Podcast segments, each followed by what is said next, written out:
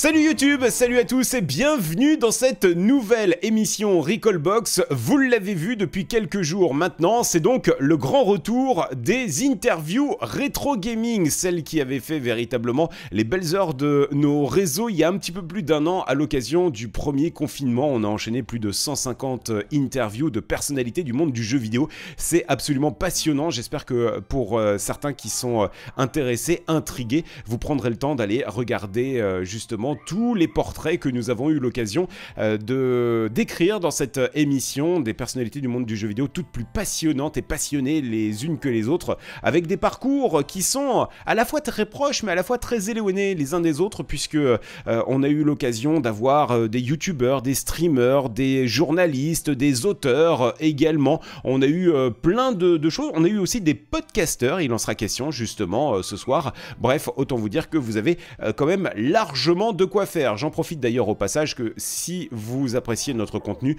pensez-y un petit pouce bleu, un petit commentaire, un petit follow également de la chaîne. C'est hyper important. Et puis bien sûr aussi, si vous voulez vivre ça en direct et puis bah, faire comme euh, ce chat, euh, interagir avec des personnes de qualité, eh bien n'hésitez pas à venir nous rejoindre du côté de Twitch. Vous allez voir, hein, ça mord pas du tout. Non, non, non, ça se passe même très bien. On continue donc notre petite pérégrination euh, en matière de personnalité du monde du euh, du, jeu vidéo avec euh, quelqu'un qui euh, va peut-être pas forcément vous causer ou en tout cas son visage ne va peut-être pas beaucoup vous parler. Pourquoi? Bah Parce que c'est quelqu'un de l'ombre en réalité. C'est un podcasteur. Vous entendez plus sa voix et son rire que véritablement vous voyez son visage.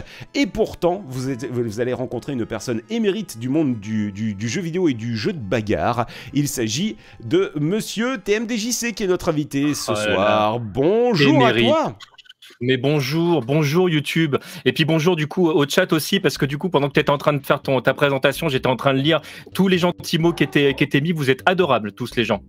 Mais nous, on a un chat d'ultra qualité parce qu'on a une communauté qui est ah très, bienveillante et, euh, et euh, c'est absolument adorable et c'est ce qui donne de la force. Tu sais, des fois, tu as passé une mauvaise journée, tu te dis, oh là, voilà, t'étais pas dans le ah mood et pourtant, faut assurer euh, un live, faut assurer une émission. Mais quand je le sais qu'on a des gens comme ça, là, qui, qui alors j'allais dire là, mais c'est en bas là, quand on a des gens qui sont ultra bienveillants, qui sont très très gentils et tout ça bah du coup c'est hyper intéressant et c'est euh, ça donne la force tu vois de, de, de, ah, quand même se trouver l'énergie le petit regain d'énergie pour, euh, pour quand même faire euh, l'émission qu'il faut quoi. C'est super vraiment, communauté. Vraiment cool. Alors, TMDJC pour commencer, parce que beaucoup de gens ne vont malheureusement pas te, te connaître, comment tu pourrais te, oh, te présenter? ah putain, l'exercice à la con euh, de, de, de, de, la présentation. Euh, bonjour euh, YouTube, bonjour le chat, je suis TMDJC, alors TMDJC podcaster depuis 20 ans cette année, pile poil, un 2 et un 0. C'est-à-dire qu'en fait il était podcaster avant que le podcast existe en fait, c'est l'inventeur eh ben, du podcast. Je, je, crois que le terme podcast sans exagération n'existait pas parce qu'il est arrivé avec les outils d'Apple. À, l'époque on, on, mettait nos MP3, voire parfois des waves dégueulasses. C'est vrai, on a déjà fait des podcasts en wave. Pardon, pardon à ceux qui nous ont téléchargés à l'époque. Oh, excusez-nous pour ceux qui ont utilisé Real Audio à l'époque. Alors nous, on n'a pas fait ça. On, on, a, on a fait des, euh, aussi des vidéos en, avis dégueulasses, mais on passait par le plugin de, de, de, Microsoft. Il fallait euh, avoir euh, Internet Explorer 6 à l'époque oh pour vous donner un ordre d'idée pour pouvoir regarder les eh, conneries qu'on pouvait faire à l'époque. Tu te rends compte qu'on a quand même connu une époque où Internet Explorer 6 c'était c'était la révolution. Ah c'était le, c'était le, c'était le monde. Il y a eu le monde d'avant et le monde d'après. Et... et... puis n'oublions pas Internet Explorer 7 où tu pouvais avoir des onglets quand même. Parce qu'on a tendance à, l'oublier, celui-là. À, peu près 12 ans après Firefox, mais, euh, mais c'était bien, c'était bien, c'était bien tenté quand même. Après Netflix, euh, Netflix, après Netscape, tout ça, oh, Netflix, ouais, je, je, crois que j'ai sauté une génération là. Et euh, donc voilà, en fait, le, le, les, les, le flux RSS, les MP3, le, le podcast, c'est, euh, on va dire, c'est démocratisé euh, vraiment avec la, la, la, grande lignée de beaucoup de podcasteurs entre 2007 et 2008, où là, on a, on a commencé à être beaucoup plus nombreux. Alors, donc, euh, podcaster depuis euh, une bonne vingtaine d'années, et le pire, c'est que tu es un véritable touche-à-tout, et surtout, euh, j'irai pas jusqu'à dire instable, mais en tout cas, tu, tu, tu, tu es absolument sur tous les fronts à la fois, puisque tu as, tu as ton podcast et tu interagis avec plein de copains sur les internets. Alors ça, c'est pas de ma faute, c'est parce qu'en fait, il y a beaucoup de gens de qualité sur Internet et que du coup, j'ai envie, j'ai envie de parler avec plein de gens de qualité. Donc, bah forcément, au bout d'un moment, tu, bah, voilà. Puis en plus, il y a des gens, des fois, ils t'invitent aussi. Alors, ça n'en finit plus. Alors justement, là pour les citer, euh, j'ai vu qu'il y avait euh, Bagro Point notamment, on l'a cité euh, Level Max puisqu'ils sont présents là du côté du, chat là en ce moment. Euh, Diz underscore podcast pour mieux le prononcer aussi avec Mehdi qu'on avait déjà reçu dans cette, dans cette émission. J'en oublie peut-être? Euh, de groupe avec plein de podcasteurs, euh, non, enfin chez qui je suis officiellement. Après, j'interviens régulièrement chez des gens comme B-Side Game, par exemple. Euh, régulièrement, je suis passé chez chez La Case Rétro ou, ou Décennis, qui sont des gens avec qui j'aime bien bosser aussi. oui. Mais mais voilà, après après, enfin, je, je, je, déjà, je ne vais pas faire l'exercice de tous les citer parce que sinon je vais en oublier, ça va en vexer certains. Mais mais dans le domaine du de la technique, t'as les mecs de TechCraft, par exemple, les mecs de PodCloud avec avec Sandwich et Canapé, avec qui j'ai fait euh, quelques émissions aussi. Enfin voilà, il y a, vraiment, enfin, le, podcast est un monde. Je vais pas dire un monde de bisounours parce que c'est pas vrai, mais il y a un monde où il y a quand même beaucoup de gens sympas et, euh, et du coup, ça fait plein de gens à rencontrer. Eh ben ça c'est absolument passionnant. Comment on pourrait également définir un peu, euh, euh, toi, euh, ce qu'on pourrait appeler ta, valeur ajoutée ou la particularité de, tes interventions sur les, sur les podcasts? J'imagine que tu parles jeux vidéo, mais tu as également des, spécialités ou des, des, centres d'intérêt particuliers? Alors, je vais essayer de, je vais essayer de, répondre à ta question. Alors, c'est, là aussi, c'est un exercice qui est très très compliqué parce que le, le, la valeur ajoutée, je pense que pour de vrai, on en a tous parce que chaque avis est intéressant euh, et que euh, si, si, on commence à, réfléchir vraiment, enfin, tu sais, en, termes d'apport, je trouve que c'est toujours une, un truc un peu, un peu compliqué. Euh, je vais dire que peut-être par rapport à d'autres, j'ai la chance d'être vieux maintenant, donc euh, j'ai vécu des trucs que d'autres n'ont pas forcément vécu et que bah, c'est cette valeur ajoutée de bah, j'y étais, donc je peux te raconter comment c'était, ça c'est le truc pratique. Euh, maintenant, je suis quelqu'un qui, qui, est très curieux et qui se documente beaucoup. Donc, euh, dès que je vois un truc passer que les autres n'ont pas forcément vu passer, bah, je vais le garder. Et puis, euh, des fois, au bout d'un moment, euh, quelques années plus tard, ça devient intéressant de le ressortir en disant Tiens, vous saviez qu'à l'époque, il y avait eu ça ou, Et puis là, tu ressors des docs que tout le monde n'a pas forcément. Et, et, ça fait des anecdotes sympas à partager.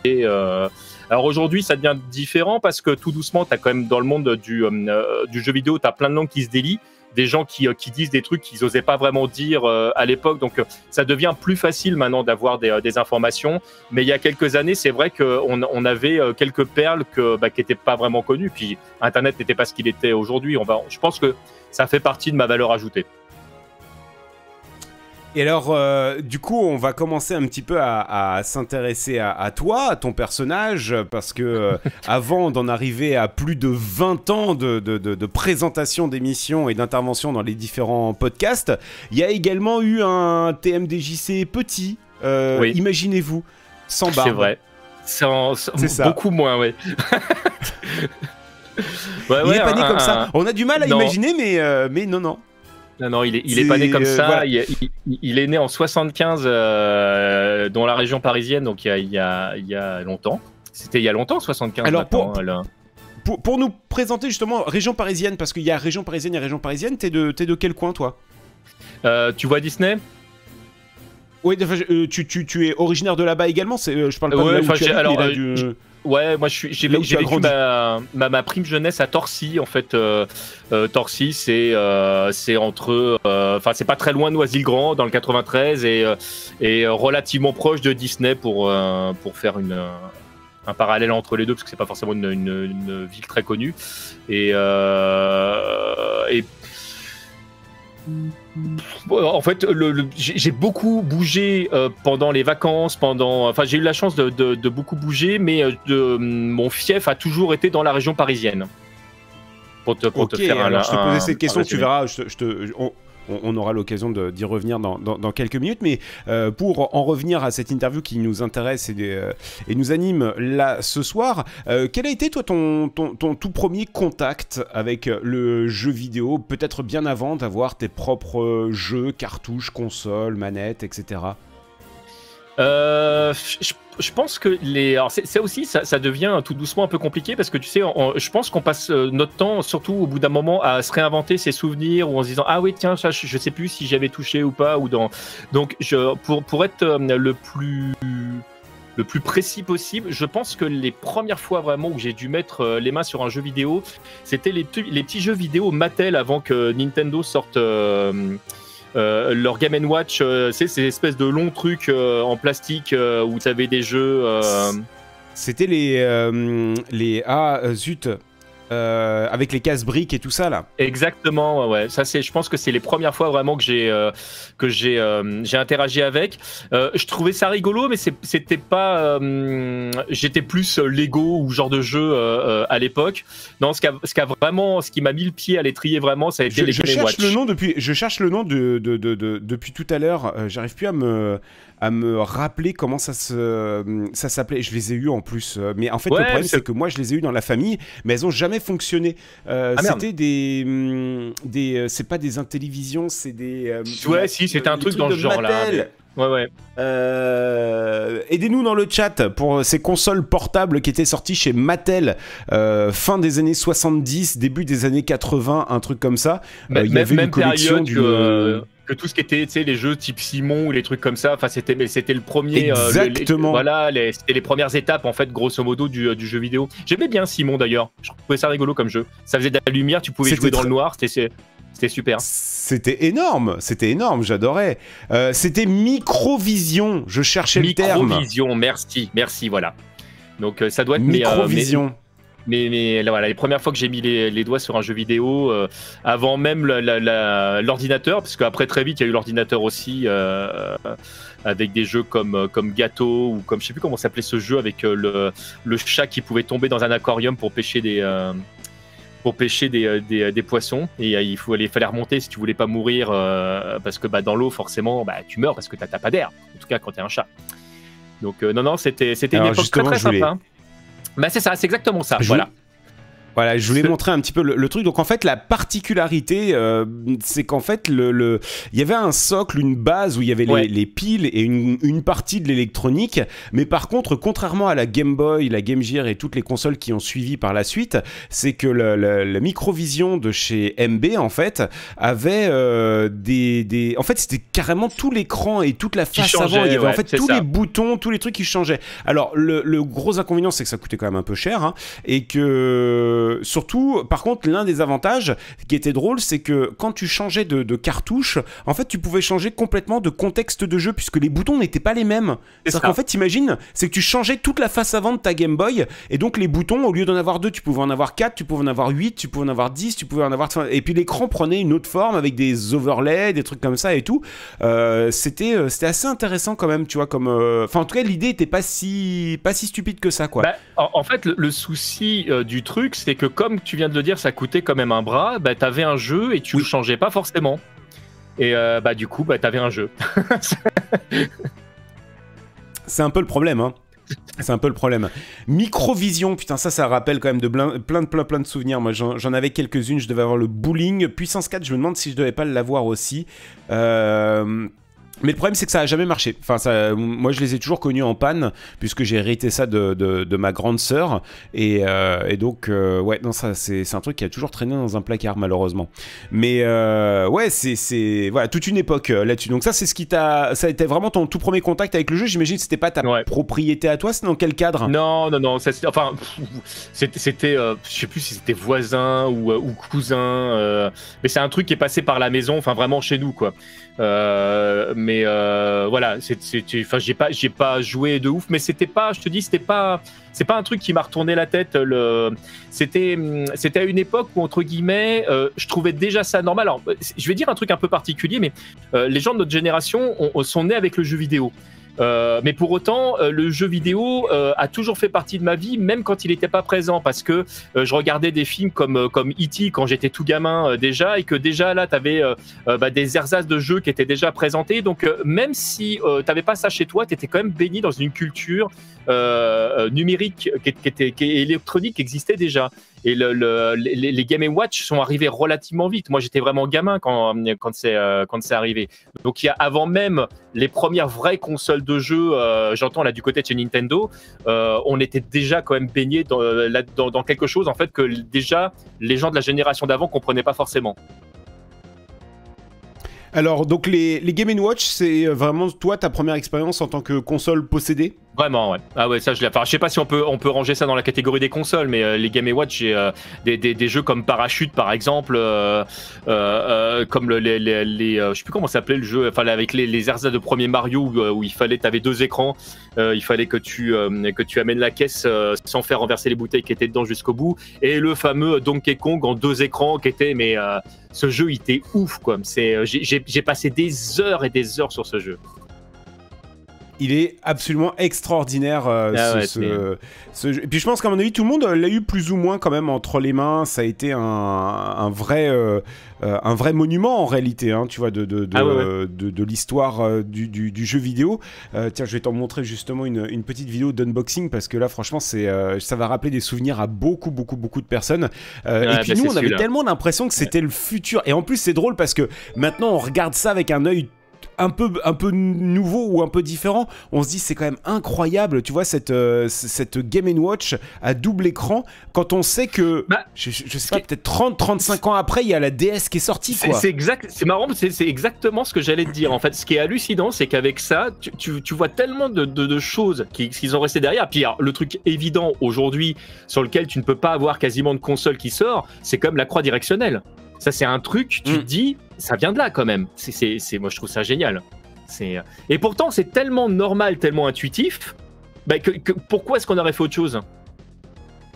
Oui, parce que là, en plus, pour le coup, euh, le, jeu aurait très bien pu se comporter d'une autre manière. Tu n'étais pas obligé d'avoir une croix directionnelle bah ou un truc comme ça. Enfin, tu vois, c'était. Là, ils ont poussé le, truc euh, un peu loin, mais euh, il y a eu beaucoup de Game Watch qui sont sortis. Souviens-toi, Parachute et compagnie, c'était un bouton à gauche, un bouton à droite. Quoi, point barre, hein. exactement. ouais, tout à fait. Mais là, là, c'est vrai que c'était intéressant le fait de pouvoir se déplacer. c'est voilà une petite dédicace à Gameplay Yokoi. Hein. Je, je, ferai pas de name dropping à chaque fois, mais ça, ça la croix multidirectionnelle, c'est quand même un truc, euh, c'est quand même l'invention du siècle. Moi, je fais partie des gens euh, qui jouent euh, aux jeux de combat au pad. On, n'est est quand même pas ultra nombreux, en tout cas chez, chez les anciens, parce que la plupart jouent au stick. Et, et moi, sans croix directionnelle, je suis paumé. Hein. Alors justement, on va regarder juste une partie de l'unboxing comme ça, parce que je pense qu'à mon avis, ça va vous rappeler beaucoup, beaucoup, beaucoup, beaucoup de, souvenirs. Alors euh, en plus avec euh, des... Ce qui, ça, moi, ça me fait rire parce que tu vois, regarde, ça j'adore. J'adore parce que franchement, l'air de rien, tu sais, moi, je trouve que ça fait partie du, côté vintage. Tu vois, le fait bah d'avoir des, trucs, euh, tu sais, je veux dire, neufs, blister, etc. Bon, ok, génial, c'est super beau et tout ça. Mais, mais le, fait d'avoir des trucs, tu sais, un peu gravés. Moi, ça me fait rire de temps en temps quand je retrouve en brocante des jeux d'occasion où à l'intérieur tu sais, t'as les trucs et astuces. Tu sais, le mec, il a mis tous les mots de passe et tout. En plus, bah, c'est généralement écrit avec une écriture d'un môme de 8 ans à l'époque, t'avais, euh, avais euh, les, les, livrets, euh, ils étaient pas finis parce que tu sais, si t'avais un truc secret ou etc., t'avais des trucs avec marqué notes, tu pouvais rajouter toi-même tes trucs. Donc forcément, t'avais deux écoles, t'avais ceux qui voulaient pas abîmer, abîmer le livret, donc ils marquaient ça en dehors et parfois c'était dedans, tu le retrouvais en feuille. Et puis ceux qui utilisaient l'outil qui était mis à disposition, bah, les deux étaient géniaux, je trouve. Et c'est effectivement, euh, comme on nous dit en commentaire, euh, t'avais ça en main, t'étais le, le, king of the cour of récréation, quoi. C'est incroyable, ah oui, quoi. Ça... Putain. Mais j'avais adoré le deuxième aussi. Euh. Le, deuxième Donkey Kong dans la je me, je, ah, oui. ouais je me rappelais plus du tout des. Ah si, je me souviens. Attends, le, le petit. Je sais pas s'il va remontrer la, la, petite étiquette euh, rose là. Je me souviens avec un le, le, personnage. Euh, un, un, dessin d'un personnage qui force sur le clapet à pile ou un truc comme ça là pour euh, éviter de le péter. Enfin, tu sais, il fallait dire en gros force pas dessus et tout. Et, et en fait, alors, et je vais, je vais être assez sincère là-dessus, c'est que les piles, elles, étaient pas filées quand même à l'époque. Hein, ces petites piles là, tu les trouvais pas partout. C'est pas genre des, tu vois, des, des piles bâtons quoi. Hein, non non, tu, veux dire pas, pas de, quand tu dis pas filé, tu veux dire pas donné, c'est ça que tu veux dire? Ouais, ouais, c'était pas donné, quoi. Ah oui, oui, non, je, te, je te confirme. Et en plus, c'était en plus, alors, petit 1, n'était pas donné, et en plus, euh, n'oubliez pas que dans le contexte de l'époque, c'était pas le genre de truc que tu pouvais trouver à Intermarché, à Seco, euh, ou je sais pas ce qu'il pouvait y avoir, euh, Franprix, ou je sais pas quoi à l'époque. c'était quand même des trucs où généralement tu, devais aller chez un bijoutier horloger pour, pour pouvoir avoir ces, ces, piles-là. Et je vais, je vais, je suis désolé, hein, je vais peut-être blasphémer, mais pour nous, c'était des consoles entre guillemets jetable, c'est-à-dire que bah, une fois que tu l'avais eu, tu avais usé les piles de la première utilisation, bah en fait elle terminait dans un tiroir, un placard et on n'y jouait plus quoi. C'est vrai que c'est triste, mais, mais ça arrivait, ouais. Moi j'avais la chance d'avoir des parents quand... En, même temps, c'est vrai que tu, tu bouffais pas les piles très vite, ça durait super longtemps. Mais oui, ça, euh, durait euh, facile de 3 ans, hein, euh, au moins. Donc J'avais quand même la chance d'avoir des parents qui gentiment me, me rachetaient des piles quand. Mais oui, je, moi, il y a beaucoup de copains qui, qui, ont, qui, qui jouaient plus avec une fois que c'était vide. Ça arrivait souvent, c'est vrai. Donc l'époque des, euh, des Game Watch euh, et ensuite donc là euh, on est fin ouais début des années 80 un truc comme ça. Ouais ouais c'est ça. Quand est-ce que le, le, le, jeu entre guillemets plus vidéo parce que là on est sur des écrans cristaux liquides donc on est on est vraiment sur sur des, des ersatz d'affichage. Quand est-ce que vraiment le côté vidéo du jeu vidéo est, est, entré dans ta vie? Qu'est-ce qui a été élément déclencheur? Est-ce que ça a été chez des amis? Ça a été de l'arcade ou au bout d'un moment la console elle a popé ou l'ordinateur a popé chez toi il y, a eu deux trucs. Il y, a eu, euh, j'avais, euh, euh, j'avais, on avait une, famille de, copains. je fais, je fais coucou au Viguier qui me regarde peut-être un jour. où Lionel, le, plus jeune de, la fratrie, avait un ordinateur et, et c'est la première fois que j'ai vraiment joué à des jeux plus euh, plus important que, que, ce que tu peux trouver dans, dans Game Watch, des, des, jeux comme Macho par exemple. Où, voilà, c'était vraiment, enfin, t'avais vraiment des gameplays qui étaient plus poussés, même, même si ça restait dans l'absolu le, même principe, c'est-à-dire que tu avais des gameplays uniques. Euh, mais Macho, c'était une série de plusieurs jeux, donc tu avais plusieurs mini-jeux dans le, dans le même truc et l'environnement était vraiment ouf. Et moi, c'était la première fois que je voyais des graphismes comme ça. J'avais l'impression de voir un dessin animé à l'écran, alors que quand tu regardes les graphismes aujourd'hui avec, euh, avec leur culte, tu, peux sourire un peu. Et parallèlement à ça, euh, de temps en temps, j'avais la chance de pouvoir euh, rentrer euh, dans des bars et, jouer à des jeux d'arcade. Il n'y avait pas beaucoup vraiment de salles d'arcade au début des années 80, au milieu des années 80 du côté de chez nous. Donc ça, c'est arrivé un petit peu après. donc c'était vraiment, enfin, tu avais une borne qui se baladait de temps en temps dans, un troquet ou dans un bar. un troquet, ouais. Euh, et, là, oui, c'est les, premières fois que tu, euh, joues euh, à des jeux. C'est aussi d'ailleurs la, première fois que j'ai rencontré des jeux de, chez Capcom, qui est une boîte que j'aime, en tout cas que j'aimais énormément pour les jeux d'époque. et c'est, ils avaient un, cachet, un gameplay que tu trouvais pas forcément ailleurs. Je crois que Capcom et Nintendo, c'est deux boîtes qui m'ont beaucoup touché quand j'étais gamin. C'était les premières fois d'ailleurs que quand je voyais un logo, je me disais ah le jeu il va être bien parce que du coup leurs anciens jeux ils étaient bien. Donc c'était euh, c'était vraiment marque publicitaire pour moi. C'est drôle, hein. on, a été euh, biberonné comme ça avec euh, des logos qui apparaissaient où tu disais ouais là ça ça va avoir de la gueule. Et puis il y en a d'autres où tu disais ah ouais ça va ça va être un peu ça va être un peu moins bien là tu vois. Quand tu voyais des trucs qu'est-ce qu'on qu'est-ce qu'on avait comme comme logo comme ça qui apparaissait? Si, ouais, bah, quand même. c'est qui qui a fait Chesescu déjà sur attends c'était Taito non? Euh, non, non, c'était pas. Enfin, je sais plus comment. Il y avait, il y avait une, euh, une boîte qui était spécialisée pour pour euh, reprendre des, des, jeux et, malheureusement les massacrer. Bah, t'avais les classiques US Gold qui faisaient quand même pas mal de merde. Euh, je sais pas si vous avez déjà joué à une version de Street Fighter par US Gold, mais mais fuyez, pauvre fou. jamais, jamais, ne faites jamais ça. Ah, c'est peut-être Océan, on me dit également dans, le, dans, le, dans les commentaires. Ah, Océan, Océan, ils ont fait du bon comme du mauvais. De temps en temps, ils avaient un éclair de génie, mais c'est vrai qu'ils ont fait pas mal de belles merdes. Ouais. Ah, il y a, ouais, c'est ça en fait, c'est qu'il y avait, euh, y avait parfois aussi un petit peu à boire et à manger. Mais bon, en tout cas, euh, ça nous rappelle quand même pas mal de, de, de, petits souvenirs. Alors là, tu nous parlais de l'expérience un petit peu ordinateur. C'était euh, ponctuellement chez le voisinage, assez proche. et toi, ton, ton évolution de par ta, ta petite Game Watch, elle s'est fait quand et à quel, dans quelles circonstances? Alors l'évolution en fait euh, derrière ça a été euh, ça a été la NES, mais moi j'ai pas eu de NES directement. D'ailleurs je, ne je n'imaginais pas avoir une console chez moi parce que je trouvais le système relativement lourd. Il fallait que tu aies un objet qui soit branché à la télévision et, euh, et même, même si les jeux étaient, euh, étaient sympas, c'était, c'était pas le, le, le, truc qui, euh, où je me disais, tiens, bah, je vais passer du temps dessus. Je préférais le principe du Game Watch parce que tu pouvais vraiment te balader avec. et puis, très vite derrière, quand même, il y a des jeux qui sont sortis que je trouvais quand même assez dingues. Des jeux comme Super Mario Bros, par exemple, des jeux comme Mega Man. Moi, j'ai commencé par Mega Man 2 parce qu'en fait, il, était trouvable chez nous plus facilement que le, premier que, j'ai refait après. Euh, et c'est vrai que c'est des jeux, les premières fois que tu, joues avec, alors NES qui était chez des voisins euh, là, euh, bah, tu passes ta journée, voire ta nuit dessus. Et, euh, même si tu n'imagines pas avoir l'objet chez toi, tu trouves ça quand même très sympa. Et le deuxième truc, euh, euh, c'est que, alors je sais plus comment c'est arrivé, mais Euh, je crois que j'avais déjà ma Game Boy. Je suis peut-être en train de sauter une, étape, mais le deuxième truc, c'est que j'ai découvert la, PC Engine assez vite et que euh, cette console-là, euh, ça a été une claque dans ma gueule, mais un truc.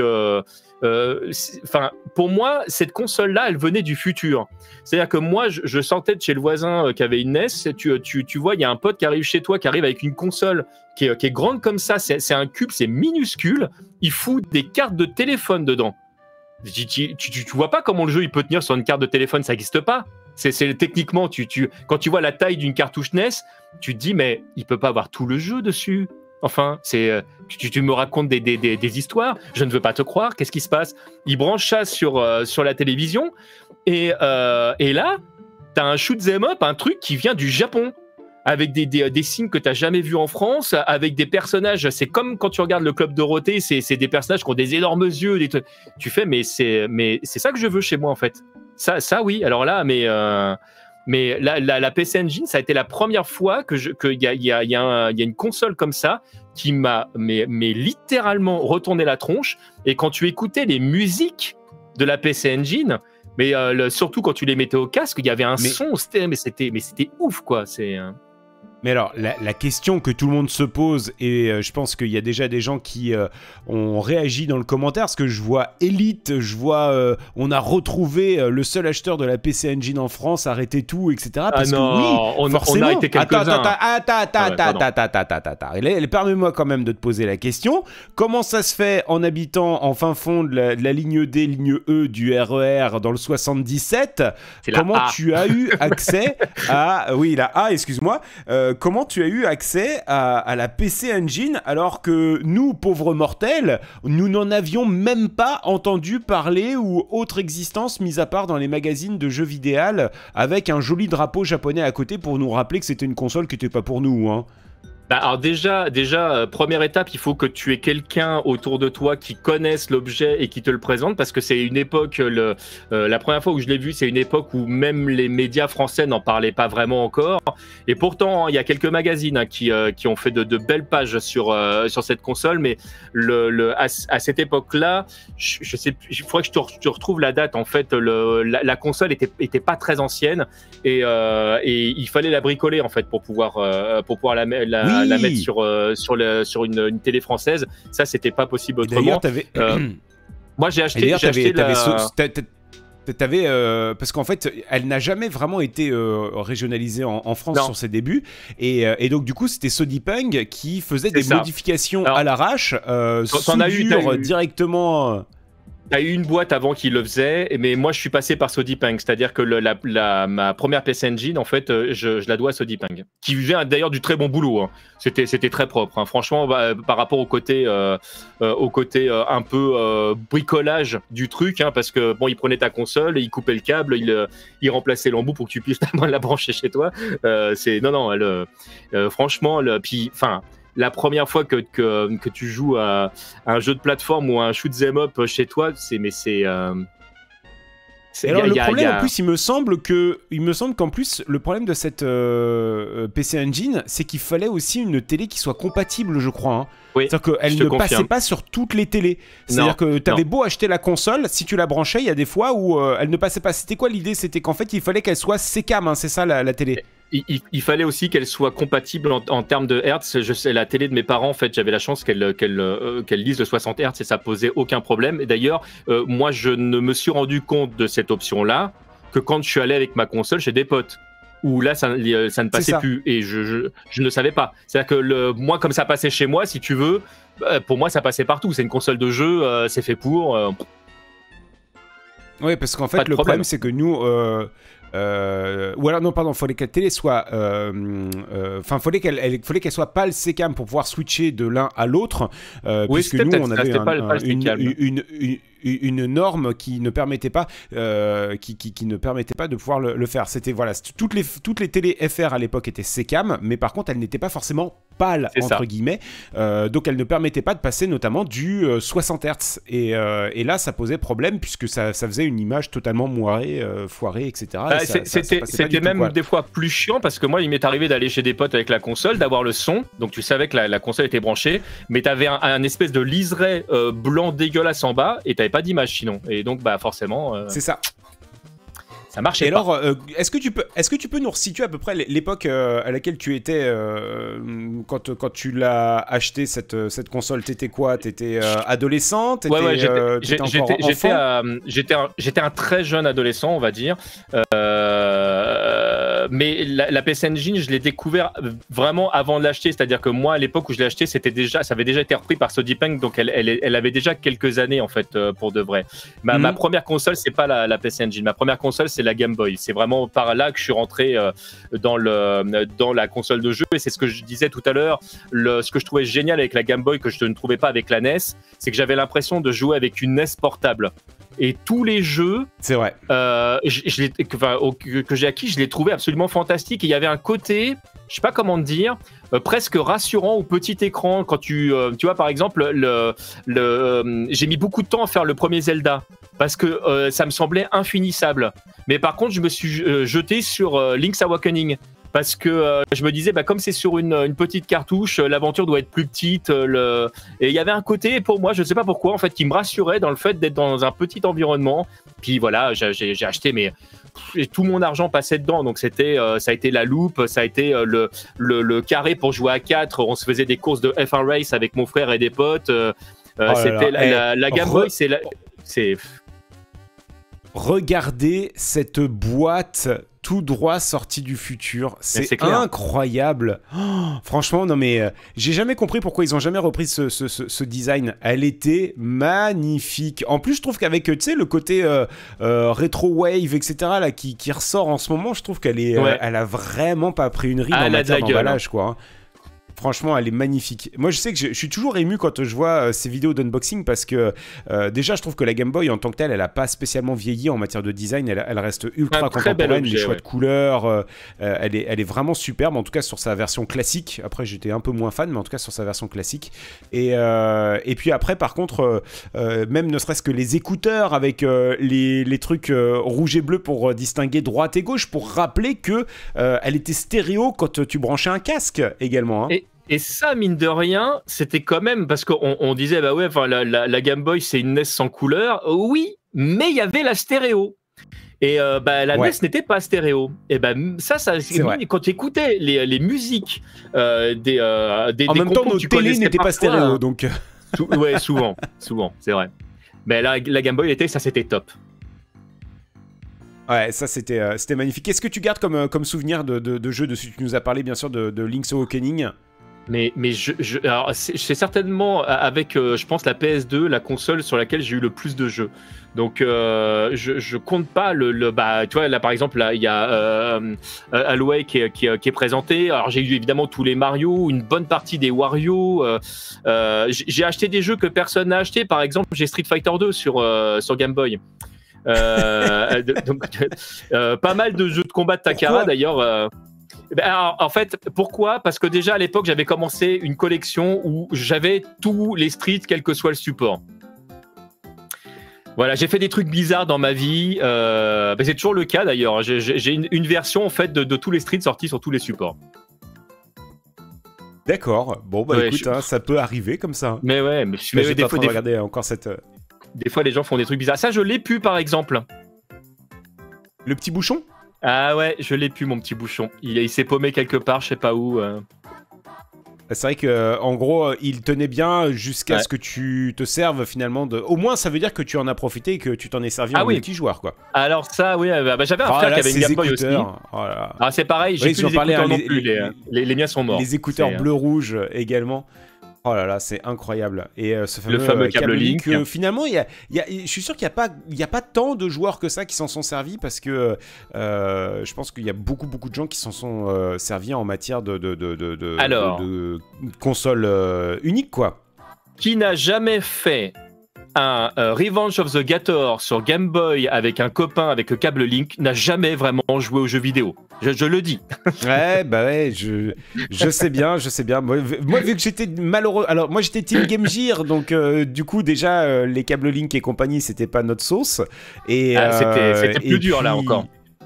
C'est ça, et puis en plus, euh, voilà. Par contre, le gros avantage, comme je disais, hein, le, le, le, gros point fort de cette Game Gear, c'est, euh, et c'est, je pense, un avantage indéniable que la Game Boy n'avait pas, c'est que cette Game Boy faisait tellement rêver les gens que ma Game Gear avec deux jeux dégueulasses, je pouvais la prêter et me faire prêter une Game Boy avec 375 jeux. Eh et ben, ça, c'était, je passais des vacances exceptionnelles c'est ce qui se passait, c'est-à-dire que moi j'avais un voisin qui avait la Game Gear, qui avait euh, en tout et pour tout il devait avoir cinq jeux et, euh, et bah on faisait échange.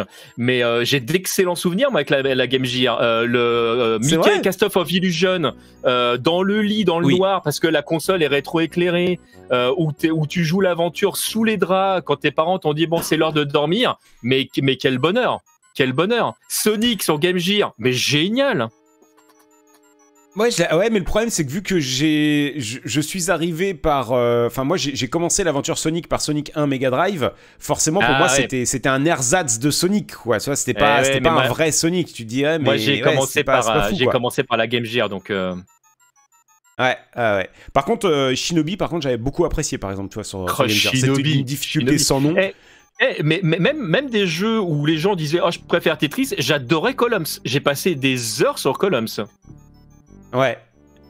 Même si, je sais pas, il y avait un côté un peu moins, un peu moins funky, je sais pas comment expliquer, mais moi je trouvais que c'était euh, c'était euh, c'était assez cool, tu vois. Ne serait-ce que c'est tout bête, hein, mais quand tu finissais, quand t'avais le, le Mario qui apparaissait, la fusée, etc. Mais, euh, mais la musique, ouais, la musique, bah, de toute façon, tu, on, l'entend régulièrement dans cette, dans cette émission également en, musique, en musique de fond. donc, une, une Game Boy, on, en arrive, tu, tu, tu, avais quel âge là, cette, cette Game Boy? Une petite dizaine d'années, c'est ça? Euh, oh, alors, la Game Boy, elle est sortie en quoi chez nous? Elle est sortie en 89, un truc comme ça? Ouais. Euh, je l'ai eu la première année, donc euh, en 89, j'avais, bah, je suis, je devais avoir 12 ans, quoi. Il est en train de compter sur ses doigts pour savoir. Ouais. c'est ça en fait. Je les, ai, je les, ai, cachés sous le bureau pour pas passer pour un con, mais euh, ou, sous la barbe. Tu sais, je suis comme ça, genre je me gratte et fait, alors 12 ans, monsieur. alors comment comment ça comment ça se passait euh, à, l'époque euh, cette cette Game Boy et ce, dire, ses premiers pas dans le dans le jeu vidéo et surtout au niveau de, de, des camarades de classe, ça devait être très probablement encore le primaire à l'époque. Alors c'était c'était c'était un c'était un on va dire un moi, je suis, non, je suis début collège, moi, le, euh, euh, à l'époque. Début collège. Euh, euh, alors, c'est assez compliqué parce que à l'époque, à l'école, enfin dans, le milieu scolaire, j'étais vraiment un, solitaire. Le, j'ai fait partie des gamins qui ont eu énormément de mal à s'intégrer. J'ai, j'ai vécu le harcèlement vraiment quand j'étais vraiment gamin. Donc le, l'enfance en elle-même était pas était pas ultra cool. Et comme j'avais du mal à communiquer en fait avec avec les gens, ça peut paraître bizarre aujourd'hui parce que j'ai, j'ai voilà, il y a eu un, grand changement. Et je ne le tiens pas qu'à la barbe, mais le j'ai le jeu vidéo au moment où j'étais vraiment en décrochage scolaire ou le où justement la communication avec avec les autres était compliquée, ça a vraiment été un refuge en fait euh, pour moi. C'était le moment où quand ça allait pas, euh, bah tu changes de monde, tu switches et, euh, et tu deviens en fait un personnage qui, même s'il meurt, de toute façon on s'en fout, il revient direct. Donc c'est vraiment pas un souci. Et, euh, et, moi qui avais beaucoup de mal avec la difficulté en général, je ne sais pas pourquoi, la, difficulté dans le jeu vidéo me faisait pas peur en fait. C'était pas, euh, euh, mais en même temps, il n'y avait pas du tout d'enjeu. Personne te disait il faut que tu aies 20 en orthographe ou il faut que tu fasses ça ou etc. Là, c'est toi qui fixais tes règles en fait. Tu jouais comme tu avais envie de jouer. Et, donc ma porte d'entrée dans le jeu vidéo, ça a vraiment été pour moi un échappatoire, au même titre que l'animation japonaise ou euh, euh, ou, d'autres trucs, c'était, euh, bah, enfin, tu, tu, te retrouves avec des personnages qui en général parfois même de manière assez binaire, euh, défendent la veuve et l'orphelin. Euh, quand tu regardes un dessin animé comme Goldorak, tu sais qui sont les gentils, qui sont les méchants, il n'y a, pas, y y a pas de problème, et, euh, et, et, tu sais pourquoi en fait il faut aller taper les méchants, parce que tu es gentil. Mais c'est super intéressant ce que tu dis, parce que c'est aussi pour ça que hum, euh, je prends le temps d'essayer de, faire des interviews euh, limite un petit peu introspectives, c'est-à-dire de, de, replonger dans ces euh, souvenirs-là qui sont peut-être pas forcément les meilleurs non plus, mais c'est pour permettre également pour, aux gens de, montrer également ce qu'a apporté les jeux vidéo et quelles ont, quelle place ils ont pris finalement dans, dans, votre vie. Et c'est super ah. intéressant de découvrir que, tu vois, pour, pour bon nombre d'entre vous en interview, ça a été, ça a été plus qu'une bouée de sauvetage, quoi. Ah mais je vais, je vais te dire un truc, c'est pas compliqué. La vie que je mène aujourd'hui, vraiment euh, là maintenant, elle est intrinsèquement lié aux jeux vidéo. Alors ça peut paraître logique en tant que podcasteur, mais ce que je veux dire, c'est que euh, il y a des jeux qui ont complètement changé ma vie. C'est-à-dire que moi, si je me suis mis aux arts martiaux, si j'ai commencé à apprendre euh, du japonais, si je, je vis et que je, je côtoie les, les, potes avec qui je suis, c'est parce qu'il y a eu des jeux comme Street Fighter 2 par exemple. C'est-à-dire que toute ma vie est basée là-dessus. Le, les gens, ben, toutes les personnes aujourd'hui que je connais dans le milieu du podcast, ce qui fait un nombre de personnes assez conséquent. Et certains sont vraiment devenus des, euh, des amis. Hein. On parlait de, de, Terry, de Nostal par exemple, euh, de Mehdi. C'est des gens que je côtoie dans, dans, la vie de tous les jours, vraiment euh, à qui je pourrais confier ma vie sans aucun problème, en qui j'ai vraiment une entière confiance. ces ces gens-là, je les ai rencontrés parce que j'ai joué à Street, parce que je suis passé par Stunfest, parce qu'il y a eu Street. C'est vraiment des, des ma vie ne serait pas ce qu'elle est s'il n'y avait pas eu le jeu vidéo. Clairement. C'est hyper impressionnant et euh, c'est très euh, enrichissant aussi comme, euh, comme discours, puisque forcément c'est très dissonant par rapport à ce qu'on a l'habitude d'entendre dans les médias, la presse, les journalistes, etc., etc.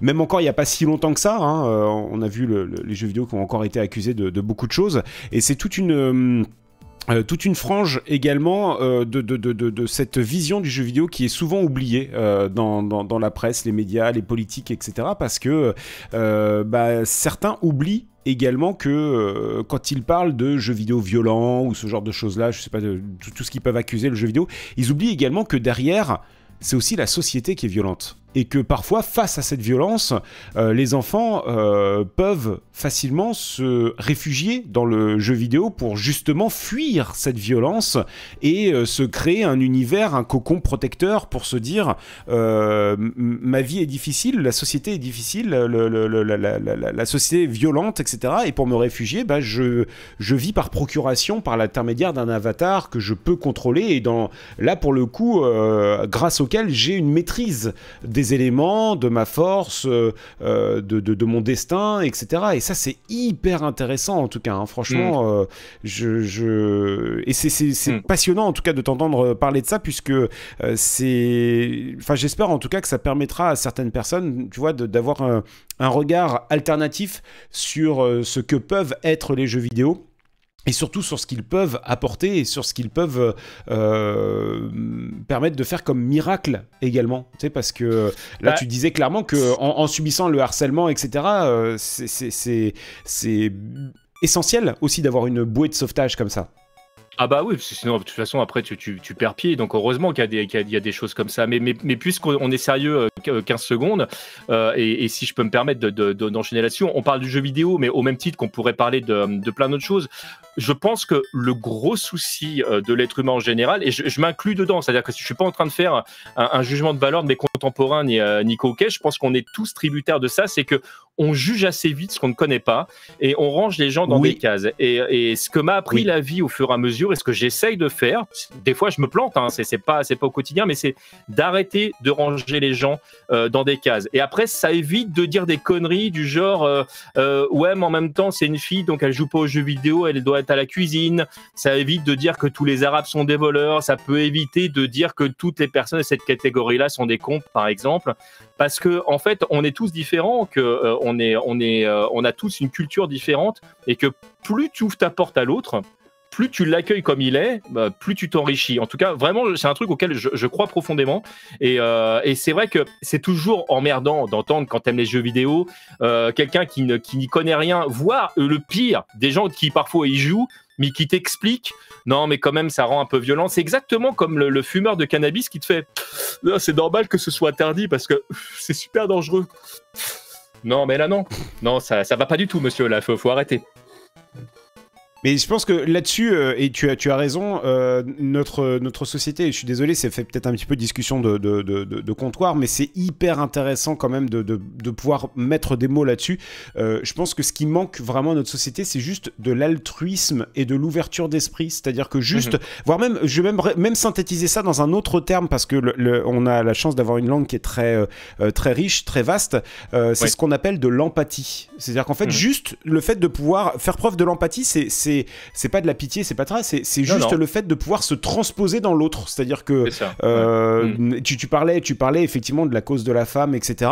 Euh, quand tu vois effectivement des manifestations euh, féministes, etc. Faut juste à un moment donné, déconnecter son cerveau de mâle blanc, etc. Et de se dire tiens qu'est-ce qui, dans leurs revendications, qu'est-ce qui que, tu vois, et peut-être de se dire qu'effectivement, peut-être qu'il y a des trucs qui sont, euh, euh, qui sont pas bons, qui sont, euh, tu vois, y a, et c'est là où justement, tu vois, on, parlait de de, de, de, harcèlement de jeux vidéo et tout ça, mais c'est vrai que le, le, truc, c'est qu'il y a plein de gens qui n'ont pas la conscience de dire que le jeu vidéo, si certains se réfugient peut-être certaines fois et dans des rares cas à outrance et dans l'excès dans le jeu vidéo, sous-entendu des phénomènes d'addiction, etc., qui sont très limités et très euh, machin. Non, non, mais, il y a mais on est mais, également des, des, raisons, des causes, tu vois. Ça, Bien sûr.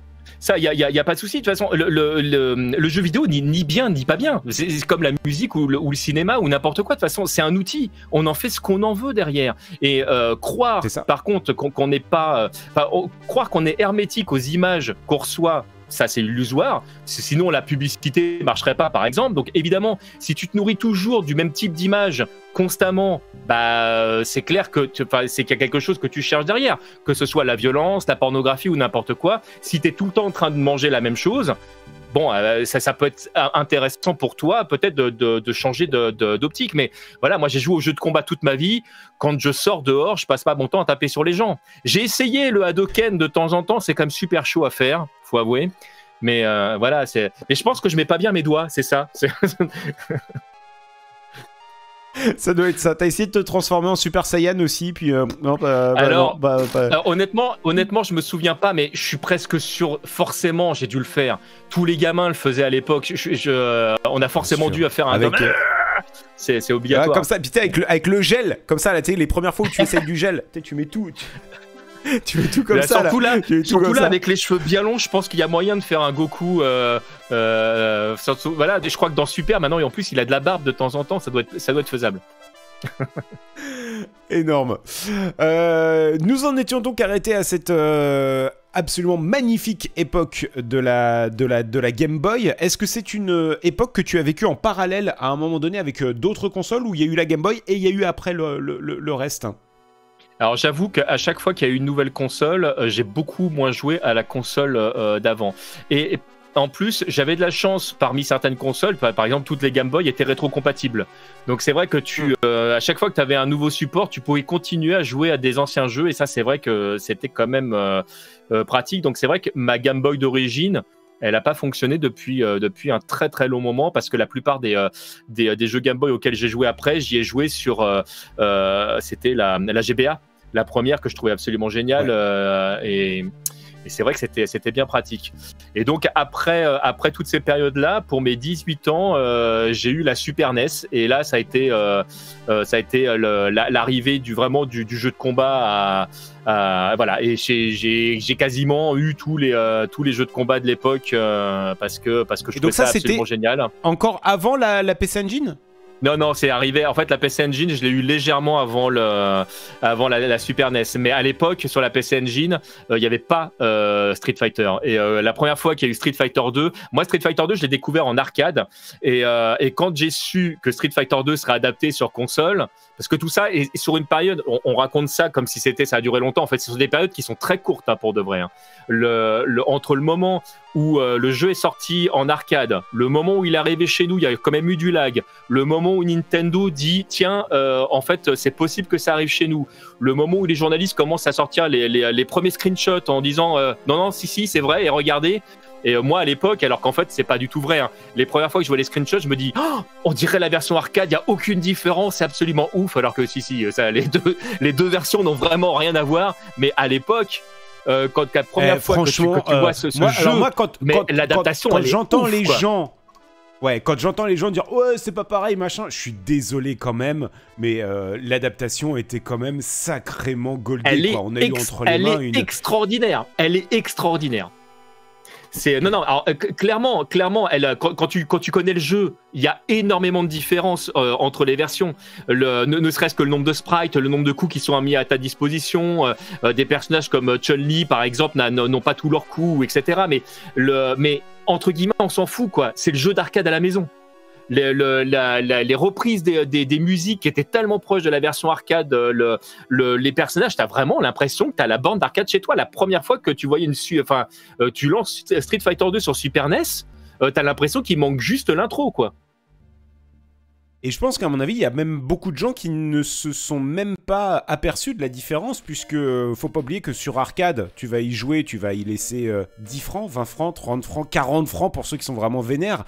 Mais, euh, mais d'une manière générale, tu sais, c'était une partie de temps en temps pour 90%, 95% des joueurs arcade. C'est toi, une fois de temps en temps, comme tu dis, dans un troquet, tu lâches une petite pièce parce qu'il te reste de la monnaie. Mais, mais moi, enfin, moi, en tout cas, dans mon entourage, j'ai vraiment jamais connu de mecs qui étaient en arcade à, y lâcher euh, des centaines de francs, quoi, tu vois. Donc euh, c'est pour ça que finalement il y a beaucoup de gens, à mon avis, qui, euh, qui ont dû connaître et découvrir Street Fighter 2 sur, sur, sur la Super Nintendo, quoi. Moi, le gros problème que, que j'avais, c'est que je suis littéralement tombé amoureux du jeu. C'est un truc qui m'était jamais arrivé comme ça. Il y a des jeux vraiment que j'ai adoré. Certains Mario Bros, je les ai vraiment adorés. J'ai adoré des jeux comme Mega Man, le, que j'ai refait je sais pas combien de fois, mais, le, mais Street Fighter 2, ça a vraiment été, il y a eu une cassure dans, dans, dans ma tête. La première fois que j'ai vu Ryu, qui était euh, juste sur le round one fight, qui était juste en train de faire le mouvement, où t'avais l'impression qu'il était en train de respirer. Le personnage, il était vivant, quoi. En plus, il crie mm. ses attaques. Euh, le mec, il balance des kamehameha. Le, enfin, moi, ce jeu m'a rendu malade. Donc, qu'est-ce que je faisais? J'avais un Polaroid à l'époque. De temps en temps, bah, dans les salles d'arcade, je prenais des photos des écrans qui rendaient dégueulasses sur le truc et je regardais les sprites d'arcade. Et quand j'arrivais chez moi, j'avais une manette, c'était une, une Axis Pro. Je mettais, euh, euh, il y avait une sorte de, euh, ils appelaient ça le ralenti. En fait, pour de vrai, ça spammait le, le, pause. Et donc, avais le, on entendait le de, de, la pause du Street 2 tout le temps. Ça faisait et je regardais en fait le, tous les sprites au fur et à mesure. Et des fois, je m'arrêtais sur certains trucs parce que je trouvais vachement joli aussi. Puis de temps en temps, tu voyais des poses qui étaient un petit peu sexuées. Et, euh, et moi, j'étais, ah, c'est joli, ça, ça j'aime bien. Le jeu, je l'ai complètement retourné. C'est-à-dire que je connaissais vraiment toutes les différences entre la version d'arcade et, euh, et, la version console. J'avais remarqué que quand Ryu était euh, sauté sur place, par exemple, avec son coup de pied, le coup de pied faible, c'était le même sprite du coup de pied fort qui était utilisé sur la Super NES. Alors que dans la version arcade, il avait un autre coup de pied où il tapait plus haut, des trucs comme ça. Et c'est ça, ça servait à rien de le savoir, si tu veux. Mais, euh, mais moi, j'étais content de le savoir. C'était le truc, je voulais savoir, je voulais connaître tous les trucs.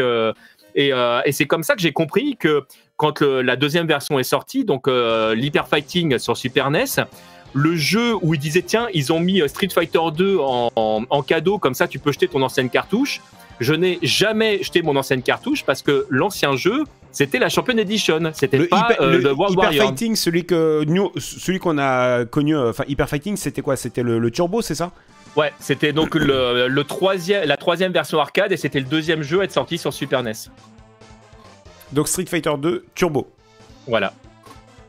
Celui qui permettait donc de pouvoir. Euh, euh, euh, c'était déjà dans celui-là où on pouvait jouer avec les boss. Hein. Oui, oui, tout à fait. Bah, dès le deuxième, en fait, dès la Champion Edition, tu pouvais jouer avec les boss. Et, ce, jeu-là, je, regarde. J'essaie de ne pas, de, de, pas arrêter de parler parce que je vois les images derrière tout de suite, je suis hypnotisé. Mais, mais je, je dis ce, ce jeu-là. Mais tu allais dire un truc, pardon.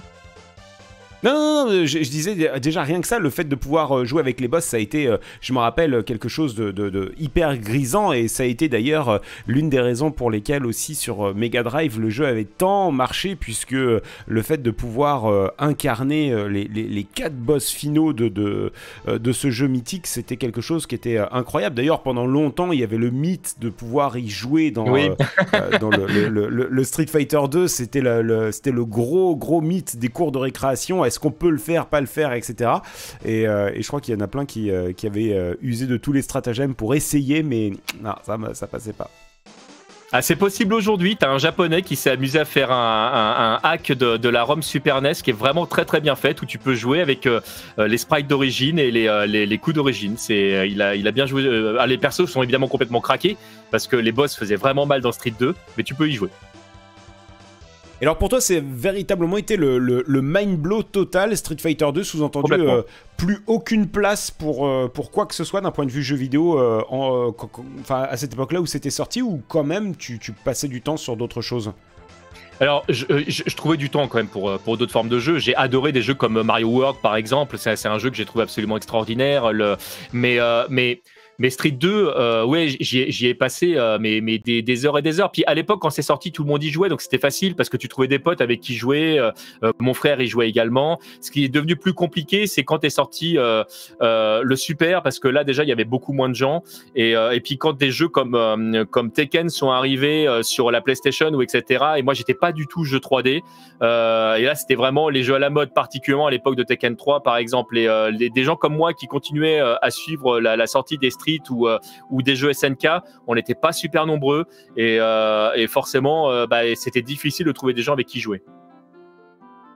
Alors là, tu parlais de, Super Mario. On a l'impression que finalement, t'as pas eu tant de jeux que ça dans cette époque. Alors si, mais c'était beaucoup de jeux de combat. Alors justement, qu'est-ce qui a rythmé ton, ton, quotidien à l'époque? Ah bah alors, déjà, Ouais, déjà, déjà les Street, oui, parce que donc euh, rien que sur Super NES, euh, bah, mine de rien, t'en as eu trois, euh, quatre si on compte la, version de l'hyper de l'hyper fighting. Non, il y a quatre si on compte même parce qu'il y, a des années plus tard Street Fighter Alpha 2 qui est sorti sur sur Super NES. D'ailleurs, c'est le dernier jeu que j'ai acheté sur la console parce que le, alors que je jouais quasiment plus à la Super NES, j'ai quand même acheté le jeu parce que je le voulais je le voulais sur le support, ce qui me permettait de, de comparer les les versions. Le jeu est assez bluffant d'ailleurs parce que quand tu vois la, richesse de Street Fighter Alpha 2 de l'avoir tourné sur une Super NES, tu fais mes respects. Euh, non, après ça a été euh, les adaptations. Il, était, sorti chez nous en, Europe celui-ci. Ouais, ouais, tu l'as trouvé, on l'a trouvé en Europe aussi. Moi, je l'ai, acheté à Continent, donc euh, le, pour te dire qu'on on le trouvait. Mais en même temps, t'as plein de jeux, des fois, tu ne sais pas comment, en fait, qui se retrouvaient dans des boutiques. Pour te donner un ordre d'idée, il y avait une boutique qui, qui était un espèce de placard euh, vraiment, c'était un truc, c'était minuscule euh, à, la gare de Nation. Donc, tu vois, un truc, tu vois la gare de Nation, tu avais un espèce de petit truc qui vendait des jeux vidéo. J'ai acheté un des sept exemplaires de Marvel versus euh, Street Fighter qui est sorti sur Saturn en France.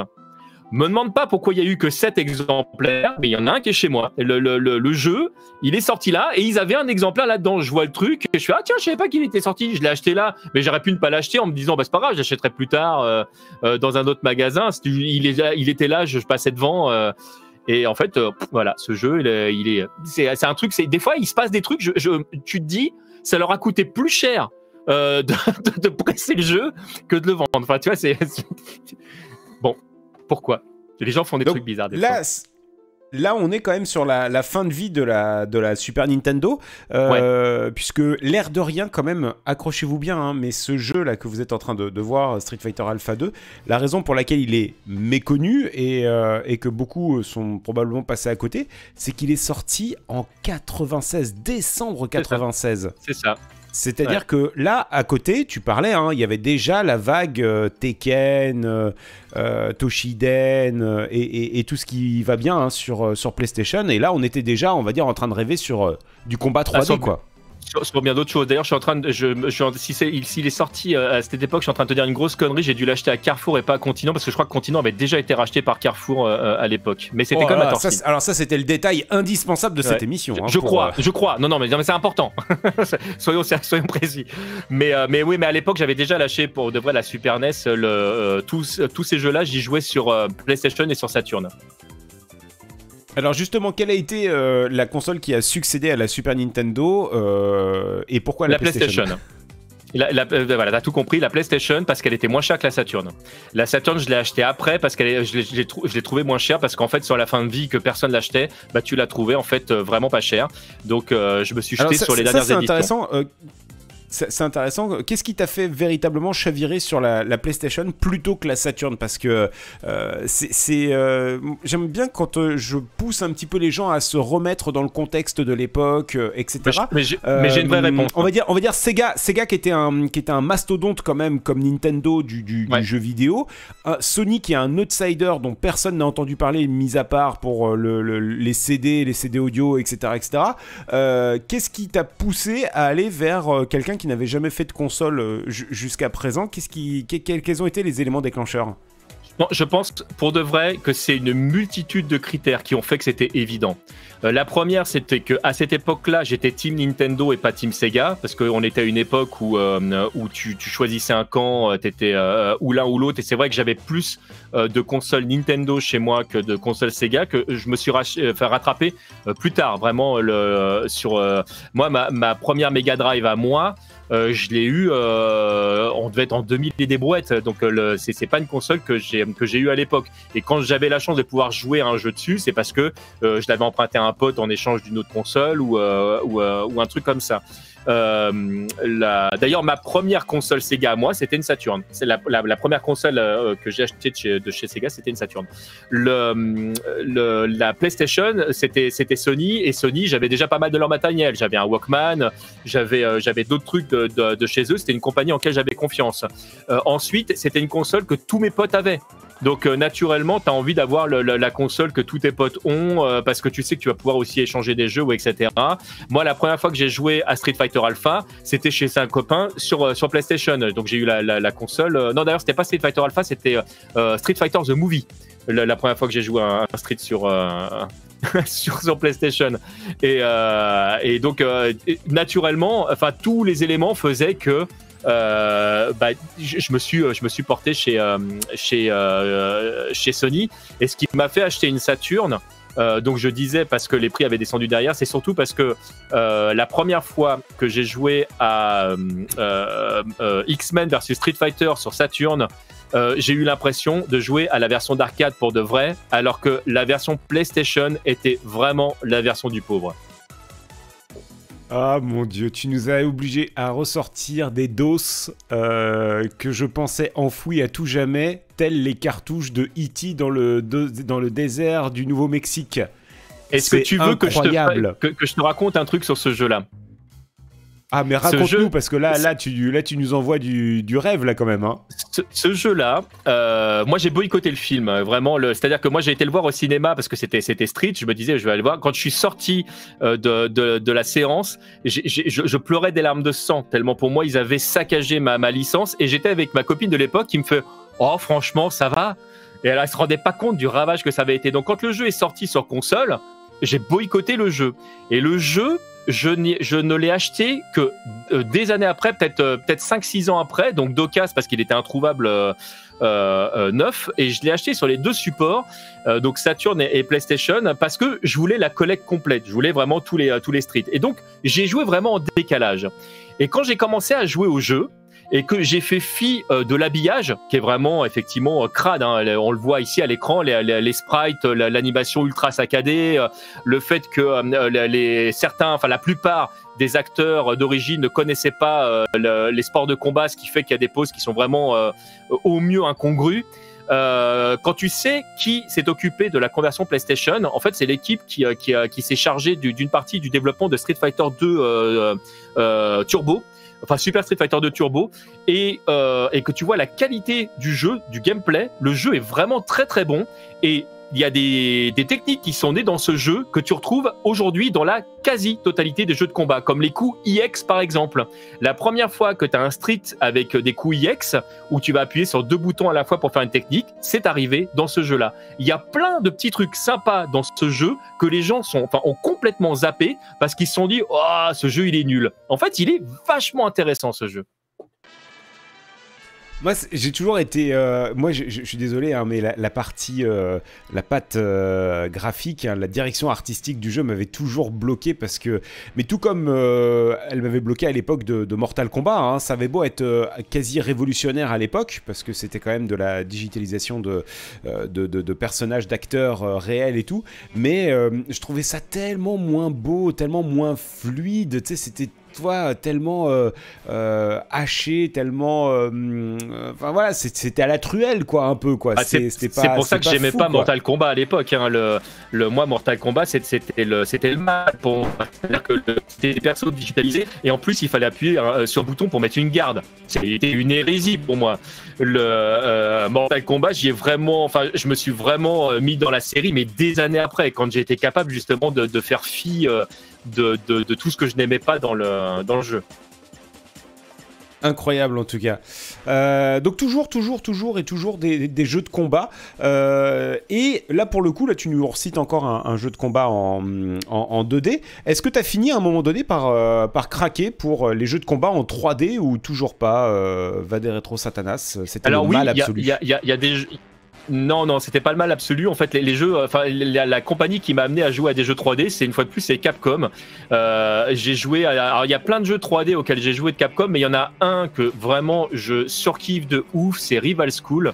Euh, les, trois Rival School qui, qui sont sortis, euh, donc les, deux premiers qui sont sortis sur, sur PlayStation et, et celui qui est sorti sur Dreamcast, c'est des jeux que j'ai passé j'ai passé des années-lumière dessus. C'est vraiment un jeu que j'adore.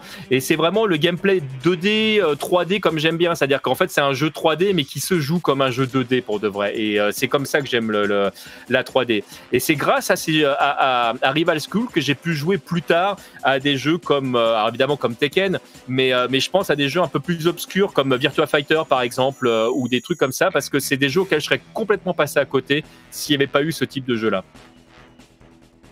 Rival School, c'est vraiment un jeu qui euh, a marqué ceux qui l'ont eu entre les mains parce que euh, euh, il a apporté quand même une, fraîcheur particulière hein, sur le, le, jeu de combat qui n'y avait pas forcément sur les autres, j'ai trouvé. Ouais. Complètement. Donc Rival School pour, euh, pour, pour la 3D. Euh, et, et, à côté de ça, est-ce que tu t'es quand même intéressé, parce que tu avais entre les mains quand même une, une console qui n'était pas dégueulasse, hein, la PlayStation, qui a été révolutionnaire sur bien des points. Euh, tu t'es intéressé à, encore une fois à d'autres styles ou encore une fois très, très bloqué sur le, le, côté jeu de combat? Quand, quand, tu regardes ma collection de jeux, c'est quand même vraiment principalement des, des, jeux de combat parce que je trouvais que les, les, les jeux de plateforme, bah, il y en avait plus vraiment de bien qui sortaient et moi j'étais vraiment plateforme 2D. Euh, j'ai quand même joué euh, au deuxième Strider. Euh, j'ai j'ai Mega Man 8 qui est sorti aussi. J'avais la version qui était sortie sur Saturn. non, il y, a eu des il y a eu d'autres jeux, mais mais quand même quand tu regardes mes jeux, c'est quasiment que du jeu de combat. À l'époque, c'était vraiment. C'est pas, pas, tous les jours qu'on a l'occasion de le montrer, Mega Man 8. C'est un très très bon jeu, Mega Man 8. qui fait partie des, des, des Megaman un petit peu euh, méconnus, hein, puisque euh, sorti vraiment pour le coup sur le tard. Euh, là, on est. Alors, comprenez également que Megaman 8 est sorti après les Megaman X, mais reprend l'histoire qui avait été arrêtée quelques temps plus tôt. D'ailleurs, Megaman 7, je me pose la question sur quoi il était sorti. Est-ce qu'il n'était pas sorti sur Super, Nintendo NES, je me demande. Ouais, si, je l'ai lu aussi. sur, Super NES. Il est sorti sur Super NES et d'ailleurs ça, a été assez compliqué pour moi le passage de l'un à l'autre parce que pour moi Megaman c'était la NES et, euh, et, Megaman X c'était euh, c'était la Super NES et c'est vrai que quand quand t'as le, septième qui sort sur euh, euh sur la Super NES, au départ, j'ai vraiment été déstabilisé par le gameplay parce que tu as vraiment l'impression de repartir en arrière avec des, des, graphismes plus modernes. Mais en fait, là où Capcom est très fort, c'est qu'ils arrivent à, à te raconter une histoire malgré tout avec quelques sprites et euh, tu finis par rentrer dedans et puis Mega Man 7 c'est pareil c'est un très bon jeu donc euh, je, je n'ai pas boudé mon plaisir Ouais, et ça, c'est des Megaman qui, encore une fois, sont, sont un peu méconnus, puisque sortis à chaque fois, question de timing, sur la fin de vie des consoles. Et bah forcément, on avait beaucoup plus technique euh, oblige, le, radar qui était euh, focus sur la 3D et quand il y avait de la 2D qui sortait, je suis désolé à dire, hein, c'est bête parce qu'aujourd'hui euh, on n'avait pas raison, mais malheureusement on était biberonné au marketing publicitaire et compagnie mhm. et nous on ne jurait que par la 3D quoi. Et quand il y avait un jeu 2D qui sortait, ça paraissait tellement old school à l'époque.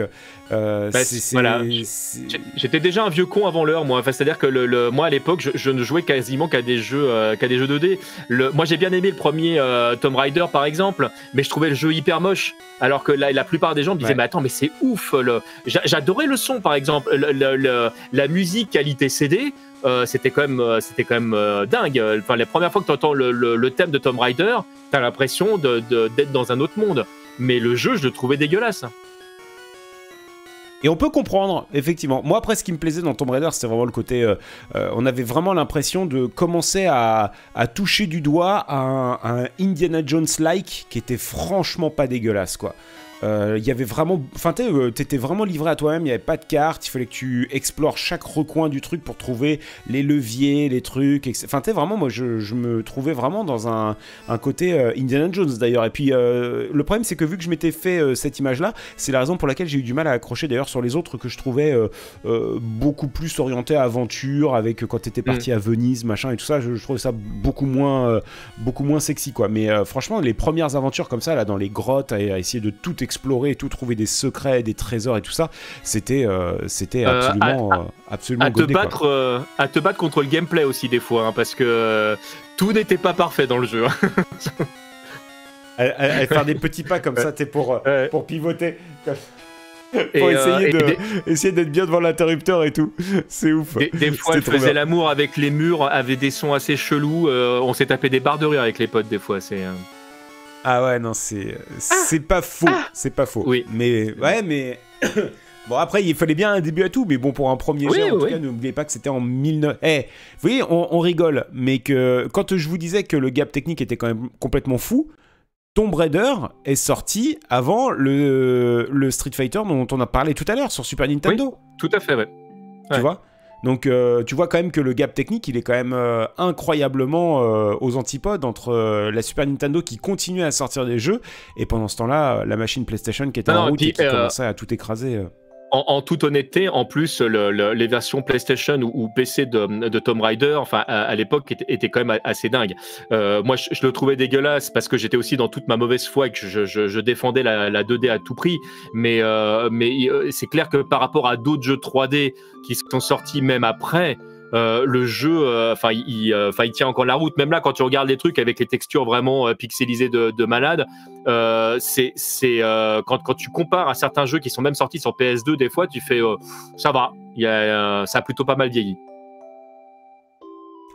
C'est justement ouais toute la toute la toute la problématique de la 3D. Il y a eu un commentaire qui était très intéressant justement à ce sujet dans le chat puisque c'est Talma euh, qui nous dit justement à cette époque, euh, le, drame c'est qu'il y a pas mal de licences 2D qui sont passées à la 3D par force de la pression marketing et ça leur a pas réussi. Bah, et bien évidemment, combien de jeux se sont cassés les dents en passage à la 3D Tu parlais tout à l'heure de Megaman, mon dieu, quelle horreur Ce qui s'est passé, euh, les, accidents industriels qui se sont passés en 3 dimensions, il y a des jeux qui s'en sont, des licences en tout cas qui ne s'en sont pas relevés quoi. Hein. Ouais, ouais, bah d'ailleurs, moi, les Megaman en 3D, j'ai pas pu les faire. Hein. C'est un truc, c'était, c'était rédhibitoire pour moi. Et pourtant, la licence, je l'adorais, hein, parce que dès qu'il y avait Megaman dans le truc, je. Mais là, non. C'est vraiment. Euh, non, le seul jeu euh, Capcom un peu dégueu que j'ai fait comme ça en. Enfin, non, il y, a deux jeux euh, en 3D que j'ai malgré tout bizarrement bien aimé, alors que la plupart des gens ne les aiment pas. Euh, j'ai vraiment bien aimé Canon Spike, qui était un jeu qui était sorti sur Dreamcast, où tu avais plein de persos de divers et variés. de, de l'univers Capcom qui affrontait une sorte de, de, de Vega, enfin Clos chez nous le, sur le retour. Et c'était un jeu en 3D où tu pouvais incarner euh, Nash ou Camille ou euh, euh, t'avais euh, bah, Megaman justement. Tu pouvais être Arthur de, de, de Goblins. Tu pouvais être, je sais plus si c'était Morrigan qui était dedans ou quel autre perso de Darkstalker tu pouvais avoir. Mais c'est un jeu, j'ai passé pas mal de temps dessus et j'ai beaucoup aimé Final Fight Streetwise. Et je pense être la, certainement la seule personne au monde à avoir aimé ce jeu. Euh, je ne sais pas pourquoi. Le, lequel tu m'as dit Final Fight Streetwise, c'est un jeu qui est sorti sur, euh, sur PlayStation 2 et sur euh, Xbox. Euh, c'est ça compte l'histoire de c'est le frère de Cody, je sais plus comment il s'appelle. c'est Kai, je crois. Et, et, en fait, je suis tombé dedans, quoi. J'ai trouvé ça rigolo et j'ai bien aimé le fait que ce soit une sorte de suite plus ou moins officielle à, Final Fight. C'est j'ai vraiment bien aimé le jeu. Et c'est vrai qu'il est plein de défauts, euh, euh, mais je sais pas, j'ai bien aimé. Alors, pendant ce temps-là, donc tu nous parlais un petit peu de ton, ta petite pérégrination euh, sur, sur PlayStation. Est-ce que, du coup, parce que tu nous parles beaucoup là des jeux de, des jeux de versus, jeux de combat, versus fighting. Est-ce ah, que c'est le fameux terme versus fighting Pourquoi c'est pas bien comme euh, comme, euh, ah non, terme mais en, France, tout le monde dit versus fighting, donc ça y est, je me, suis plié au truc, mais le, en fait, versus fighting, c'est un terme euh, qui appartient à Capcom. Donc en fait, dire qu'un jeu de combat est un versus fighting, c'est une erreur. Le, le bah, tiens, pour, pour, pour, alimenter le truc, puisque nous sommes entre passionnés, là par exemple, vous avez. Remets-nous dans le droit chemin. Vous, alors, je, je vous remettrai pas dans le droit chemin parce que j'ai perdu cette guerre, ça y est, c'est officiel. Mais là, par exemple, vous avez euh, la, la, version euh, euh Double, Impact qui est sortie sur, sur Dreamcast, qui contient les deux premiers Street 3 qui sont sortis, et vous allez effectivement trouver le terme au dos euh, versus fighting que vous avez peut-être à l'envers suivant le, comment a été mis l'image ou pas, ou je sais pas si elle est à l'endroit ou à l'envers. Le, ouais, ouais, on voit bien en jaune. Ouais. Le, le, voilà, le, le fait que ce soit jaune, le fait que ce soit euh, écrit n'est pas anodine parce qu'en fait Capcom à l'époque, Capcom c'est pas n'importe quel Capcom, c'est Capcom Japon, euh, donnait des libellés à ces jeux qui donc déposaient commercialement pour pouvoir les ranger par catégorie. Et donc entre autres, ils ont inventé le versus fighting et ils l'ont inventé pour pouvoir ranger leur, leur catégorie de, de, jeux de combat. Et tu avais des sous-catégories. Alors par exemple, Street Fighter 2, c'est un versus fighting head to head. Après, tu as euh, des jeux comme Street Fighter euh, versus Marvel, enfin le contraire d'ailleurs, Marvel versus Street Fighter, c'est un versus fighting tag battle et etc. Donc tu avais des, euh, des, des sous-catégories comme ça et ils rangeaient tous leurs jeux. Et donc quand tu parles d'un versus fighting, en vrai au Japon, tu parles... C'est une marque. Oui, c'est une marque. Mais il mais y, y, a plein de marques qu'on utilise nous dans la vie de tous les jours. Par exemple, j'ai donné un, Resident Evil. En fait, c'est un survival horror. survival horror, ça appartient à Capcom. Dire que Silent Hill est un survival horror, c'est une erreur. D'accord. Après, c'est vrai qu'en même temps, on a tous eu aussi des, euh, des travers de langage comme ça. Et pendant longtemps, euh, tu sais, c'est, finalement, c'est avec euh, l'apogée de, des, des, jeux type Medal of Honor, Call of Duty, etc., qu'on a commencé à parler de FPS. Parce que avant cet apogée-là, on a tous appelé ça des Doom-like. Pour nous, ça a toujours été des Doom-like. D'ailleurs, le jeu de combat, c'était un street-like à l'époque. Euh, c'était les Tetris-like quand tu parlais de, voilà, alors que maintenant on parle de puzzle game. Euh, enfin voilà, on, sait. Mais la langue évolue, c'est logique. Mais c'est vrai que versus fighting, ça, m'a emmerdé longtemps. Euh, et je rigole maintenant à chaque fois le, terme parce que je trouvais dommage, alors qu'il y a plein de termes qui existent, parce que si jamais tu veux vraiment parler avec des termes qu'utilisent les, Japonais, ils, ont leurs termes. Tu, tu, utilises le, terme anglais, c'est fighting game. Enfin, les, les termes, ils existent si t'as pas envie de parler français pour de vrai. Mais je sais pas pourquoi, les, Français se sont appropriés versus fighting. Alors, on va parler donc des jeux de, bagarre, hein, pour parler français. euh... bagarre. Alors justement, parce qu'on va pouvoir arriver au, fond de cette question, parce que là, en fait, tout ça, c'était l'explication euh, étymologique et historique euh, du, truc, alors que j'ai toujours pas posé ma question. Ma question était, tu t'es de plus en plus donc plongé dans ces jeux de bagarre, et tu, tu... est-ce que ça a été un facteur du coup de sociabilisation à force? Ou est-ce que tu y jouais seul? Euh, les deux, mon, capitaine. Le, oui, euh, dans, le sens où j'ai rencontré des gens, mais, euh, mais là où j'étais à l'époque, c'est vrai qu'il n'y avait pas beaucoup de, joueurs de jeux de combat. Le, le, la plupart des mecs avec qui je joue aujourd'hui au jeux de combat, je les ai découverts grâce à Bagro Point, qui est un podcast que j'ai intégré en 2009. Donc c'est relativement récent entre guillemets parce que c'était il y a plus de 10 ans maintenant mais donc mais euh, c'est donc es en train de nous euh, dire que toute cette époque toute cette époque jusque voilà début des années 2000 ou quoi que ce soit euh, tu tu jouais essentiellement seul Ouais, ou alors en arcade, où là tu tombes sur, sur d'autres, d'autres personnes, mais déjà euh, en France, t'as pas vraiment la culture de la pièce, donc il y avait peu de gens qui venaient t'affronter quand. Euh, et, le problème, c'est que quand tu, quand tu joues en arcade comme ça et que tu joues avec des gens qui jouent pas beaucoup, euh, même moi qui suis pas un, un, joueur de stick, parce que comme je le disais, moi je suis plutôt un joueur de pad, les gens, je les explosais assez vite. D'ailleurs, dans, dans, dans ma tête, entre guillemets, j'ai longtemps été le plus fort du monde, euh, presque jusqu'à temps de découvrir des vrais joueurs. Où là, je me suis rendu compte que j'étais très mauvais dans le jeu de combat. Parce que quand tu joues avec des gens qui savent jouer, euh, tu te rends compte que euh, c'est bien beau d'être le plus fort de ta rue, mais c'est pas, pas comme ça que ça marche dans la vraie vie. Hein. Donc, ouais, c'était intéressant parce que je, voulais voir justement, par rapport à ce que tu nous disais notamment tout à l'heure, le côté un petit peu euh, exclusion de, ton, de ta scolarité, de, ce que tu as pu traverser. Et je voulais voir si, à un moment donné, le, jeu vidéo, en plus de t'avoir épaulé, de t'avoir créé un univers protecteur, de pouvoir de, te faire une, une, un échappatoire par rapport à ton quotidien et, et, et, la difficulté également de ce que tu traversais, est-ce que ça a été également une porte de sortie vers quelque chose à terme? Est-ce que, as, est-ce que tu t'es servi de ça ou, ou finalement non, ça a pris du temps oh. également par euh, plus le côté euh, partage de passion à, terme avec les podcasts non, clairement, clairement, c'est ça. Enfin, moi, c'est le podcast qui m'a ramené, euh, à communiquer autour du, du, jeu vidéo. Mais le, non, moi, ce qui a été un facteur de sociabilisation réel quand, euh, j'ai pris de l'âge, ça a été les arts martiaux. Euh, où là, moi, j'ai fait un peu de compétition. Donc là, bah, tu rencontrais des gens. Il y avait vraiment des, échanges. Ça a été, ça a été la pop culture, parce que c'était peut-être plus accessible pour le commun des gens. Enfin, le cinéma, c'est quand même moins bizarre que le jeu vidéo, euh, en tout cas quand, quand tu es, euh, dans les années 90. Euh, tu, tu, peux en parler avec des gens qui sont euh, beaucoup plus âgés que toi, alors que le jeu vidéo, c'est un peu plus compliqué. Et, euh, un truc qui a strictement rien à voir et qui va probablement faire sourire, mais le sexe en général, ça a été un vrai, facteur de sociabilisation parce que bah, c'est le moment où tu rentres vraiment en communion avec, avec les autres. Et, et j'ai rencontré plein de gens grâce au cul, en fait.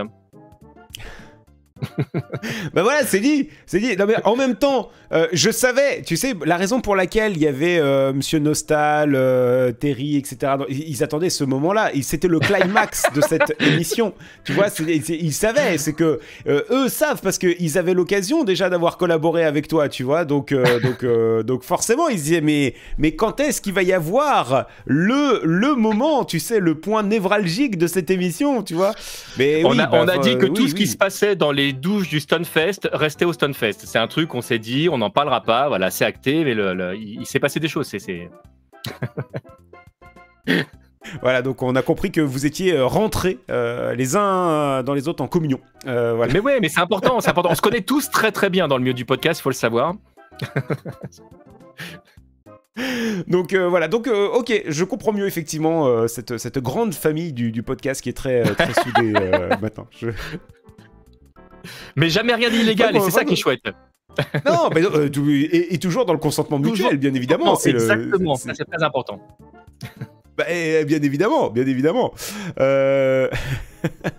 J'aime bien ce que Nostal il fait. J'aime pas trop être dans le centre de la discussion quand, euh, quand on parle de, sexe. Euh, c'est pas trop. Je me sens pas bien là. Et pourtant, il y a pas alors longtemps, j'ai dormi chez Nostal.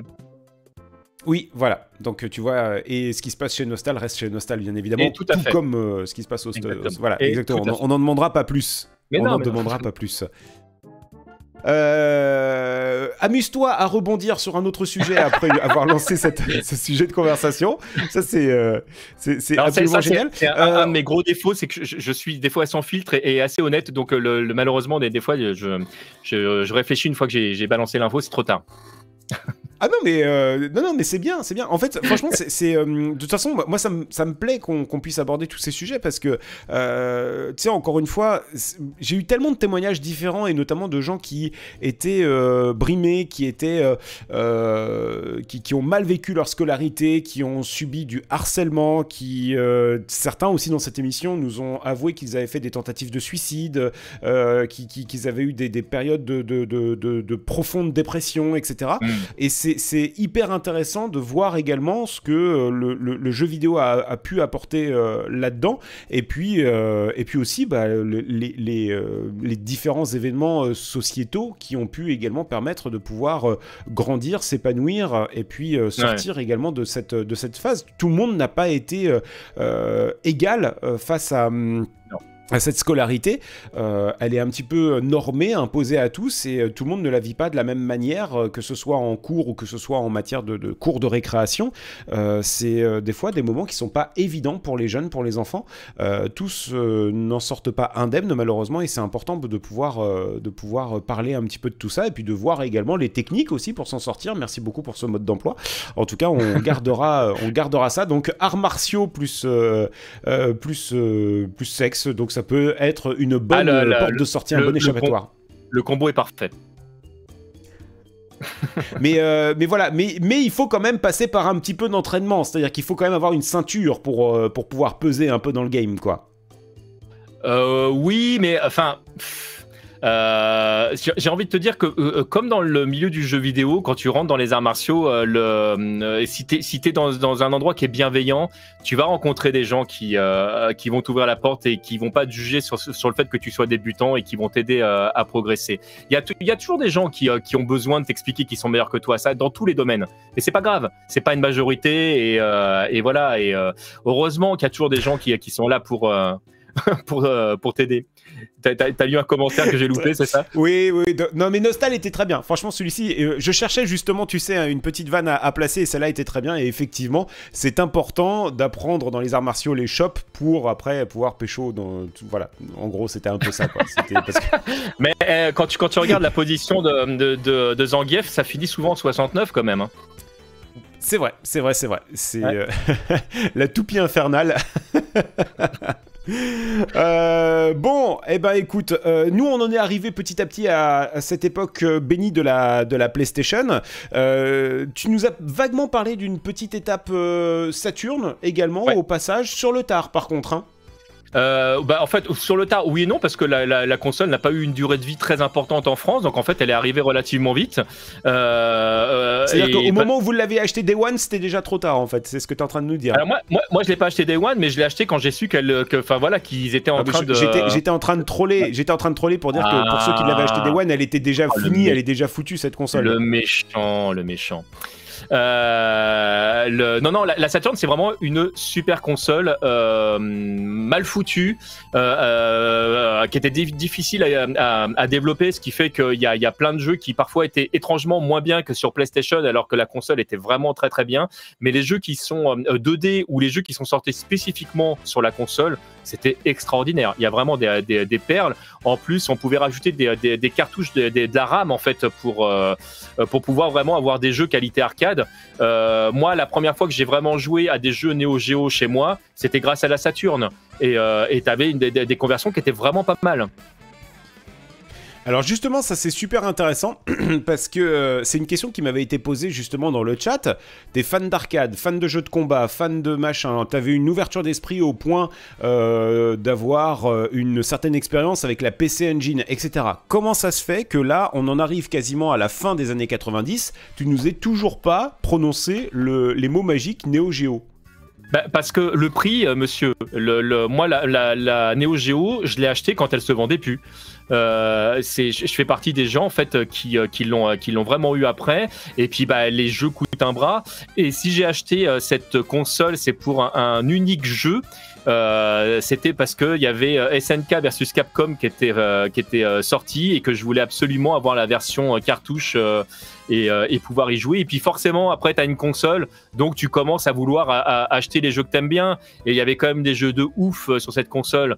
Donc bah, tu te mets à chercher des KOF 98, tu te mets à chercher des Fatal Fury spéciales, tu te mets à chercher des Samurai Shodown 2. Euh, et, et puis tu te rends vite compte que tu pourras pas tous les acheter parce que... Ah mais il n'y a plus rien dans mon porte-monnaie. Bah oui garçon, t'es gentil mais... Ça piquait quand même un, petit peu à l'époque. Ah tu l'as acheté à, quelle époque? C'était en plein, en plein boom de la 3D, c'était quoi? Ah ouais, c'est ça, ouais. Le, ma, ma Neo Geo, je l'ai eu après la Saturn, pour te dire. Hein. Donc. Euh... Mhm. Euh, et du coup, ouais, donc t'avais une quantité de jeux limités euh, dessus. Qu'est-ce qui t'a vraiment marqué euh, comme, comme jeu? Je pense que l'un des jeux auxquels j'ai le plus joué, euh, et qui est pourtant pas mon jeu préféré sur la console, mais je sais pas pourquoi, il y a une ambiance vraiment de malade, et, euh, et les sprites sont absolument énormes, c'est Art of Fighting. C'est euh, hein. C'est vraiment ce, jeu-là, je sais pas pourquoi. Euh, c'est pareil, il m'a retourné la tête. Alors que, en fait, pour de vrai, c'est un jeu qui m'énerve parce que je le trouve très difficile. Euh, parce que c'est rare que j'arrive à, la fin du jeu parce que le jeu est vraiment, en fait, c'est un jeu à la con. Plus tu perds, plus tu perds. le, gameplay est vraiment un... le qui perd perd. Ah ouais, le, gameplay, c'est vraiment un truc à la con euh, derrière, mais, euh, mais je sais pas pourquoi, il y a une ambiance que, que tu retrouves dans aucun autre jeu. Donc ça, ça faisait partie des jeux que, que tu avais, Art of Fighting. Et, les autres également sur Neo Geo qui t'ont marqué au point peut-être de les posséder, mais en tout cas ceux qui, qui t'ont éventuellement marqué par la suite. Après, il y a des jeux qui m'ont marqué mais que j'ai pas eu. Hein. moi, j'ai joué à tous les coffres par exemple. J'en ai eu qu'un. Euh, c'est euh, et, voilà, à chaque fois qu'il y avait un coffre qui sortait, je me disais ah, peut-être je l'achèterais. Et puis euh, en fait, ce qui, ce qui a terminé de, de, du fait vraiment que j'ai arrêté d'acheter des, des, jeux là-dessus, c'est que la Neo Geo en question est tombée en panne. Et, et qu'à l'époque je savais absolument pas comment la comment la faire réparer donc j'ai décidé de la revendre et en fait j'ai revendu tous les jeux sauf le SNK versus Capcom que j'ai gardé jusqu'à encore cette année je l'ai revendu cette année pour acheter un ordinateur donc le euh, j'avais plus de console, mais j'ai gardé la cartouche. Je croyais que tu allais nous dire, je l'ai revendu cette année pour acheter une baraque. Euh. Alors, je l'ai pas vendu assez cher pour acheter une baraque, mais euh, mais ça va. le, oui, tu, peux te payer un ordinateur avec. C'est un truc de ouf hein, quand même. Hein. C'est vraiment un truc de ouf. Euh, mais bon, en tout cas, c'était une, une, sacrée expérience quand même cette, cette console. Et euh, je suis quand même étonné qu'il y ait personne qui ait véritablement euh, tenté le pari de, de, ressortir un truc complètement craqué en matière de, de, de, de, de, hardware, etc. Tu sais, un truc. Ils en ont parlé à un moment donné, SNK, mais bon. Et Pas forcément SNK, hein, d'autres. Hein. J'ai vu passer la, question euh, euh, Metaslug. Ouais, Metaslug, j'adore. C'est vraiment, j'en ai eu aucun. Euh, donc avant les compiles qui sont sortis à gauche à droite, mais Metaslug, ça fait partie des jeux SNK. c'est vraiment, j'allais dire presque un plaisir coupable. C'est-à-dire que des fois, je me dis, je vais y jouer 5 minutes et tu lances le jeu et puis bah t'es dedans, ça y est. En fait, c'est tellement efficace ah euh, là, je crois qu'ils ont, enfin, ils, ont écrit vraiment les lettres de noblesse du, style run and gun, et ah euh, je crois que même encore aujourd'hui, ils ont, enfin, je sais pas si on a vraiment fait mieux, quoi. C'est incroyable. Pour, hein. moi, euh, pour moi, c'est en, termes de run and gun, pour moi, c'est ce qui se fait de mieux. Même, les versions qui sont qui sont limites ou même des fois, tu as des ralentissements un peu dégueulasses entre entre l'OST, le, gameplay, le, le les digits, les voix, moi j'adore. Les, digits, euh, euh, je pensais au level design, euh, les, ennemis, l'animation qui est aux petits oignons, c'est vraiment une série de jeux extraordinaire tout est une, succession de détails en fait dans ce jeu. Là, notamment, là, regardez quand les ennemis crament. Regardez-moi ce, déplacement incroyable. C'est, enfin, c'est gorgé de détails. C'est, fou, quoi. C'est fou. Après, en plus, avec les, les, boss comme ça qui sont absolument craqués, c'est non, franchement, ce jeu, tout, tout, est à prendre en fait. Il n'y a, vraiment rien à acheter. C'est euh, c'est euh, c'est du vrai bonheur, quoi. Vrai, vrai, vrai bonheur. Et puis c'est toujours un plaisir, comme tu disais, c'est un plaisir immédiat, quoi. C'est euh, typiquement le genre de jeu que, que t'arrives, t'as as un pote à la maison, paf, tu branches deux manettes et puis et c'est parti pour, pour une bonne heure de, de fun parce que et puis du fun immédiat, quoi. Tu vois, c'est pas avec des cutscenes, des machins, des trucs. C'est que là, t'arrives, tu mâches le bouton et puis, puis on n'en parle plus, quoi. Ça, c'est c'est énorme c'est un jeu qui est, enfin une série de jeux qui, est sont pas vraiment ultra connus. Euh, donc euh, c'est vrai que c'était un vrai plaisir de le faire découvrir à des gens qui ne connaissaient pas le jeu. Il y, a, un côté en plus à l'époque où vraiment euh, j'y joue assez régulièrement. On, c'est ce qu'on dit tout à l'heure. C'est une époque où il y a quasiment que des jeux 3D et, quand arrive que tu que, que, tu présentes ça à tes potes, il y a un côté assez bizarre parce que c'est un mélange de c'est vieux parce que c'est en 2D, mais ça paraît ultra fin et ultra moderne malgré tout. Le gameplay répond aux petits oignons donc euh, c'est un jeu qui a, qui entre deux chaises et j'aime bien ça. Ouais, c'est clair. Et alors là, on en arrive donc euh, petit à petit au début des années 2000. Qu'est-ce qui a supplanté euh, l'époque J'appelle ça la première génération de 3D, la, PlayStation Saturn. Avec quoi tu as enchaîné derrière? La Dreamcast. La, Dreamcast, d'accord. Qu'est-ce qui t'a fait pencher sur la Dreamcast alors que t'avais la, la X-Boîte, t'avais la PS2 et t'avais la GameCube euh, à côté euh, Parce que là, pour le coup, je crois que c'était l'apogée véritablement de l'histoire du jeu vidéo, euh, d'avoir simultanément comme ça quatre gros constructeurs qui te proposent en plus chacun une, une expérience de jeu assez radicalement différente. En tout cas, sur le papier, c'était c'était vraiment quatre optiques un petit peu différentes. C'était comme une bah, année bénie, hein, quand même. C'est cette fin, 80, fin des années 80 début 2000, quoi. C'est la seule génération euh, où j'ai vraiment eu toutes les consoles parce que j'ai eu la, GameCube, j'ai eu la, Dreamcast, la, Xbox et la, et la, PlayStation 2. Euh, Donc rappelons qu'à mon avis, à cette époque-là, tu commençais à, tu commençais à travailler aussi. Hein. Oui, oui, je, bossais, ouais, puis je bossais depuis déjà un bon moment parce que moi, je me suis mis à bosser assez vite. J'ai quitté l'école assez tôt. Euh, le, moi, le, le la, la, la, réconciliation avec, euh, avec euh, la culture, avec, avec le français, avec plein de trucs, ça s'est fait en fait sur le tard. C'est moi, moi l'école m'a dégoûté de. Je, me, je pensais être nul dans tout, moi. C'est vraiment le, mon rapport à l'école était vraiment très très compliqué. Euh, le, la Dreamcast, tu me posais la question pourquoi la Dreamcast euh, C'est un jeu qui m'a fait acheter euh, la Dreamcast et après j'en ai acheté plein plein, mais c'est Street Fighter 3. il était disponible sur aucun autre support. je voulais ce jeu absolument. J'ai acheté une Dreamcast. Et alors, sensation manette en main excellent. À ce jeu, il est excellent. Il est à la fois euh, déstabilisant euh, et, hyper perturbant quand tu viens de l'école de, Street Fighter Alpha ou Street Fighter 2, parce que les personnages sont ultra lourds, parce que tu as l'impression que tu peux pas faire grand chose, et puis tu apprends à maîtriser la bête euh, tout doucement. Et, c'est un jeu, pour de vrai, je sais pas s'il est possible d'en faire le tour. Alors, t'en as eu plusieurs, hein, je crois, des, Street 3, hein, parce que tu as eu plusieurs éditions. C'est laquelle, toi, qui t'a le, plus marqué? Alors pour de vrai, ma version préférée n'existe pas. Euh, ma version préférée, en fait, ce serait euh, Street Fighter 3-4. Ce serait euh, un mélange entre Street Fighter 3-2 et Street Fighter 3-3. Mais le jeu auquel j'ai joué le plus souvent, parce que c'est le jeu auquel tout le monde joue quand on parle de Street Fighter 3, c'est le Sword Strike. Et tu, tu, tu, parce que alors moi, étant néophyte par rapport à tout ça, tu sens vraiment des grosses différences dans, dans, dans chacun des, chacune des éditions? Ah oui, oui, y a ça n'a vraiment. Alors, chaque, chaque, jeu, même en termes de gameplay fin, sur chaque personnage, c'est vraiment trois jeux vraiment différents. Mais après, pour des trucs euh, euh, plus casual, j'ai envie de te dire que euh, dans le deuxième, t'as les EX qui, qui, qui, sont arrivés. Dans le troisième, t'as la shop qui se fait avec deux boutons qui, qui est arrivé, qui change quand même vraiment le gameplay. Et puis t'as le red paring, qui est le principe de, de partir de la garde pour lâcher la garde et faire du paring qui n'existait pas avant. Et c'est le premier jeu de combat 2D ou quand tu arrêtes de mettre la garde arrière, ton personnage est tout de suite vulnérable. Alors que dans tous les jeux 2D classiques, tant que tu es en train de te faire taper, même si tu lâches la garde, pour de vrai, ton perso, il est toujours en garde. Et ça, c'est vraiment un gameplay vraiment différent.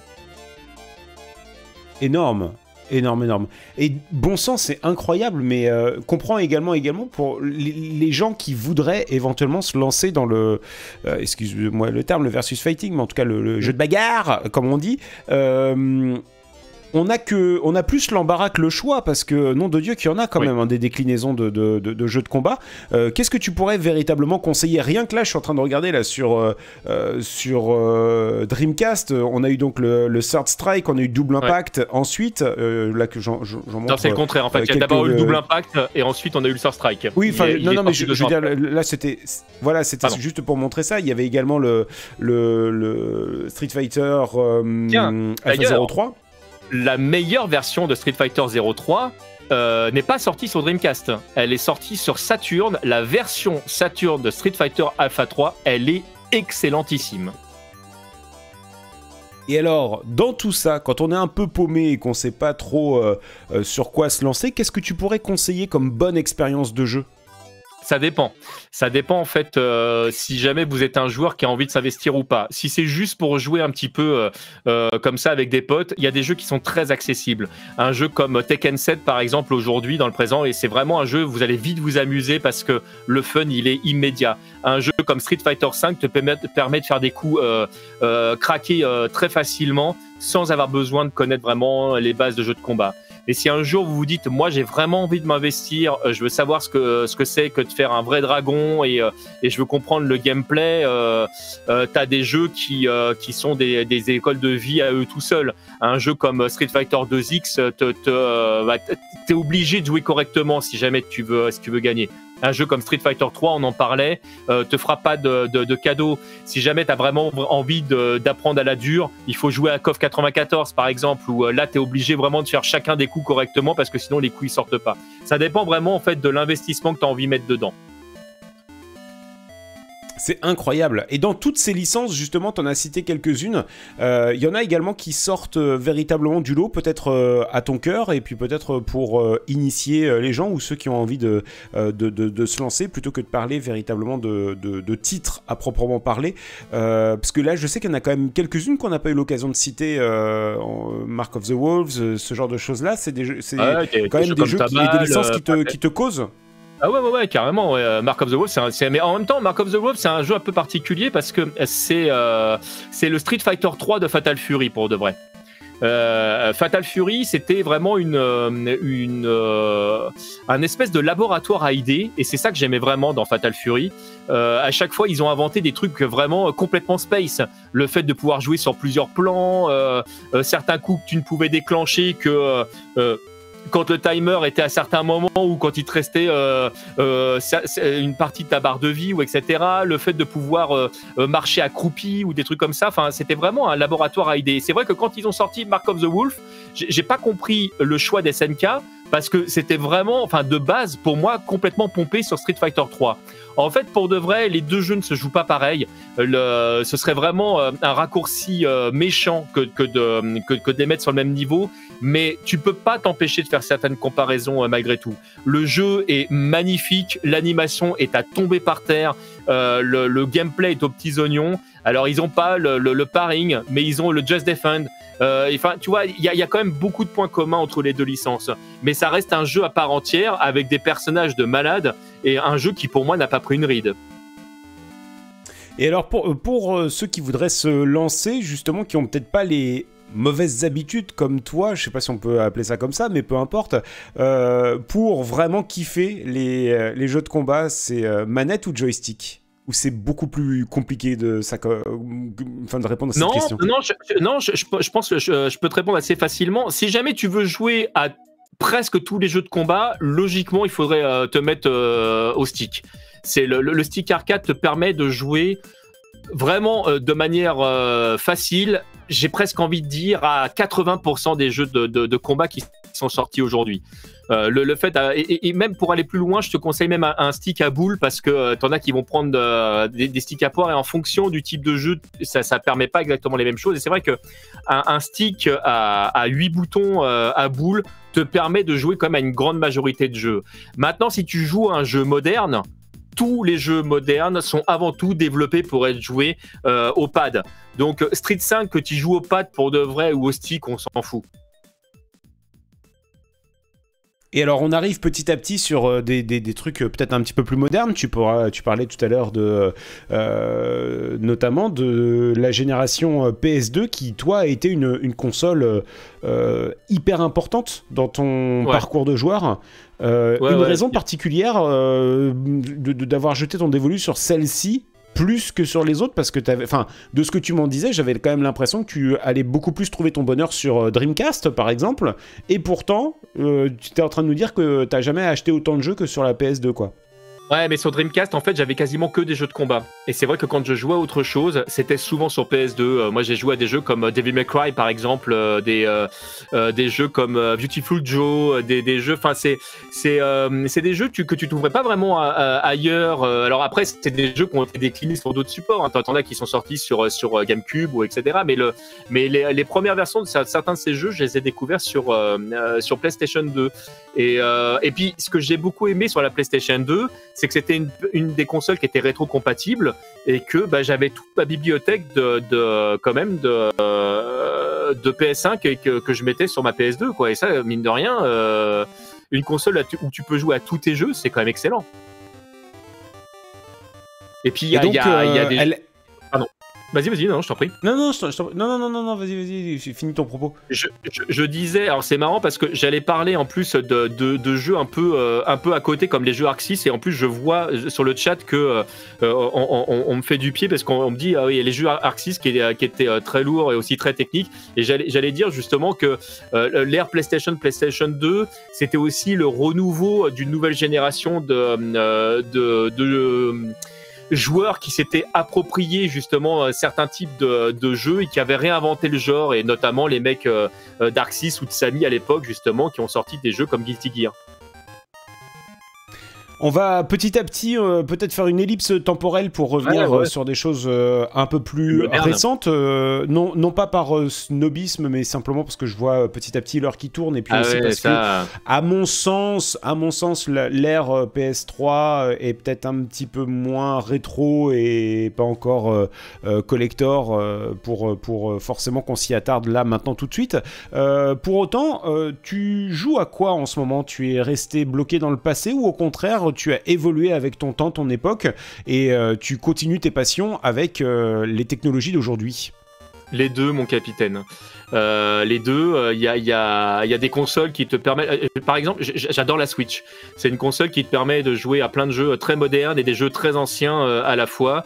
Et je fais partie des, des, des, pigeons assez cons qui ont racheté des jeux qu'ils ont déjà. Moi, par exemple, j'ai acheté les compiles Megaman euh, pour tous les refaire sur Switch. Et le mec est tellement con qu'il fait non seulement les Megaman, mais il fait aussi les Rockman. Alors que tu pourrais dire, il n'y a pas beaucoup de différence, ce TMDJC, on comprend pas pourquoi tu t'infliges ça. Mais j'adore. Euh, j'adore, donc je, je, ne gâche pas le, ce, ce plaisir-là. C'est euh, aussi un support qui m'a permis de, de refaire les, les, premiers jeux SNK euh, euh, sans passer par, par l'émulation, parce qu'on n'a pas parlé du tout émulation, mais j'ai passé des heures et des heures sur les émulateurs. C'est vraiment un, un truc. Je, je, trouve que en termes de, de, support et de préservation de, de du, du, trésor qu'est le jeu vidéo, c'est vraiment c'est très important je, je, ferme cette parenthèse, mais euh, je, trouve qu'on n'en parle pas assez. Et, euh, et c'est vrai que. Non, mais c'est super intéressant parce que c'est pareil, il y, y, a aussi une. Euh, enfin, ça, on, on, y reviendra dans un second temps, mais en tout cas, l'émulation, ça, ça, a connu un boom extraordinaire au début des années 2000. ça a permis, je pense, à beaucoup, beaucoup, beaucoup de gens de combler, on va dire, une, une certaine rancœur ou une certaine amertume par rapport à plein de jeux qu'on n'a pas pu posséder à l'époque, notamment à des jeux bah, port qui ne sont jamais arrivé en France par rapport à des jeux qui valaient euh, les yeux de la tête, etc. Ouais. Euh, et, et, justement, qu'est-ce qui, quel a été le, retard que tu as rattrapé avec euh, l'émulation début des années 2000 Sur quoi tu as jeté ton dévolu à l'époque? Il y avait vraiment des jeux, toi, qui tout de suite ont capté ton attention? Bah, tous les jeux que j'avais en format console que j'avais que j'avais pas testé en arcade euh, vraiment. Donc euh, moi j'ai refait tous les jeux CPS CPS2 euh, au début parce que le, le, le CPS3 a été émulé bien après. euh, le, les, jeux Neo Geo en général. Enfin, moi, il y avait des jeux Neo Geo, par exemple. Euh, je, pense à, à, à KOF 96. Euh, j'y ai peut-être joué une fois en arcade. Euh, donc, autant dire que j'y ai pas vraiment joué. Donc, euh, quand j'ai eu possibilité d'y accéder directement et de pouvoir tester tous les personnages gratuitement, c'est quand même ouf. Euh, évidemment, on parlait, euh, on, on, parlait des jeux euh, qui euh, qui sont pas sortis chez nous ou des différences notables qu'il pouvait avoir entre les versions. pourquoi Mai dans la version américaine elle bouge pas les seins alors que dans la version japonaise elle bouge les seins ou des trucs comme ça? Tu vois, ça peut paraître con, mais moi c'est ces petites différences là en fait que je trouvais vachement intéressantes. Pourquoi sur les conversions Super NES t'as as des as des femmes qui sont remplacées par des mecs parce que tu tapes pas sur des femmes et sur les versions japonaises tu retrouves les, les persos féminins quand même ou des trucs comme ça. Enfin, ça c'est des trucs qui me que je trouvais vachement intéressant, mais j'allais pas acheter toutes les versions, quoi. C'était pas possible. Donc, euh, vive l'émulation. C'est hyper intéressant, puisqu'encore une fois, euh, ça montre à quel point l'émulation joue un rôle primordial en matière de préservation et d'accessibilité du, patrimoine historique mmh. euh, en de jeux vidéo, puisque... pardon? En termes de culture, même tout simplement, hein, même pour, pour sa propre culture vidéoludique, des fois, il y a, y a, des jeux, rien que le fait de, au moins de l'avoir lancé, de savoir de quoi on parle, c'est bien beau de, de, de parler de, de, la difficulté de, de, Gods and Goblins, mais, mais c'est vrai que si jamais tu l'as jamais testé et que tu, tu comprends d'où vient la difficulté, c'est autre chose que de l'évoquer comme ça. En fait, l'intérêt de l'émulation, c'est exactement le même principe que euh, euh quand tu entends tout le monde parler, je sais pas, de, de Citizen Kane, tout d'un coup, tu dis, bon, peut-être un jour, il faudrait que je le regarde ce film. Et, euh, et, le fait, à un moment donné, de pouvoir le retrouver, même de manière illégale, hein, j'entends, euh, culturellement parlant, je, trouve je trouve que c'est quelque chose de, de, très important. Je suis pas en train de dire que euh, je suis pour euh, le piratage Nico Caisse. Je dis juste que je pense que des fois, les ayants droit ne se rendent pas compte à quel point, quand une œuvre a déjà été rentabilisée, il est important que tout le monde puisse y accéder euh, d'une manière ou d'une autre gratuitement parce que ça fait partie de la culture. Justement peut-être la différence de ce que tu, as, utilisé un terme, et c'est peut-être la, petite notion de subtilité que je vais apporter là-dessus. C'est que tu parles de, hum, de piratage il y a quand même une petite différence. C'est que pour moi, le piratage, c'est directement nuire à l'exploitation commerciale d'un jeu. Par exemple, là, tu as craqué ta Switch, tu aurais craqué ta PS5 ou un truc comme ça, si tant est que ça existe. Euh, là, il y, a, un vrai préjudice pour les ayants droit, puisque les mecs, ils se font chier à développer un truc, ils n'ont pas de, ils ont pas de recettes, etc., euh, etc. À partir du moment où le jeu n'a plus d'exploitation commerciale, et ça, c'est ce qu'il faut bien comprendre un truc, et c'est ce que j'essaye de faire passer comme message. C'est-à-dire que y en a, j'entends, j'en entends qui disent ouais, mais bon, l'émulation, euh, machin, etc., c'est pas légal, euh, les ayants droit, machin. Mais l'émulation n'est pas illégale, attention. Hein. C'est, là, il y, a une petite déjà, petit voilà. C'est vrai. Petit 1, l'émulation n'est pas illégale. Petit 2, ce qu'il faut bien comprendre, c'est que frère, ton jeu que tu vas acheter d'occasion, il va enrichir que, que, son ancien propriétaire. Tu entretiens une boucle d'enrichissement et de comment dirais-je de capitalisation, de d'explosion des prix ou quoi que ce soit, de boursicotage, mais à aucun moment sur l'occasion les ayants droit touchent le moindre copec. Donc t'as beau avoir, enfin en tout cas se défendre derrière le côté euh, les ayants droit, patati patata, etc. etc.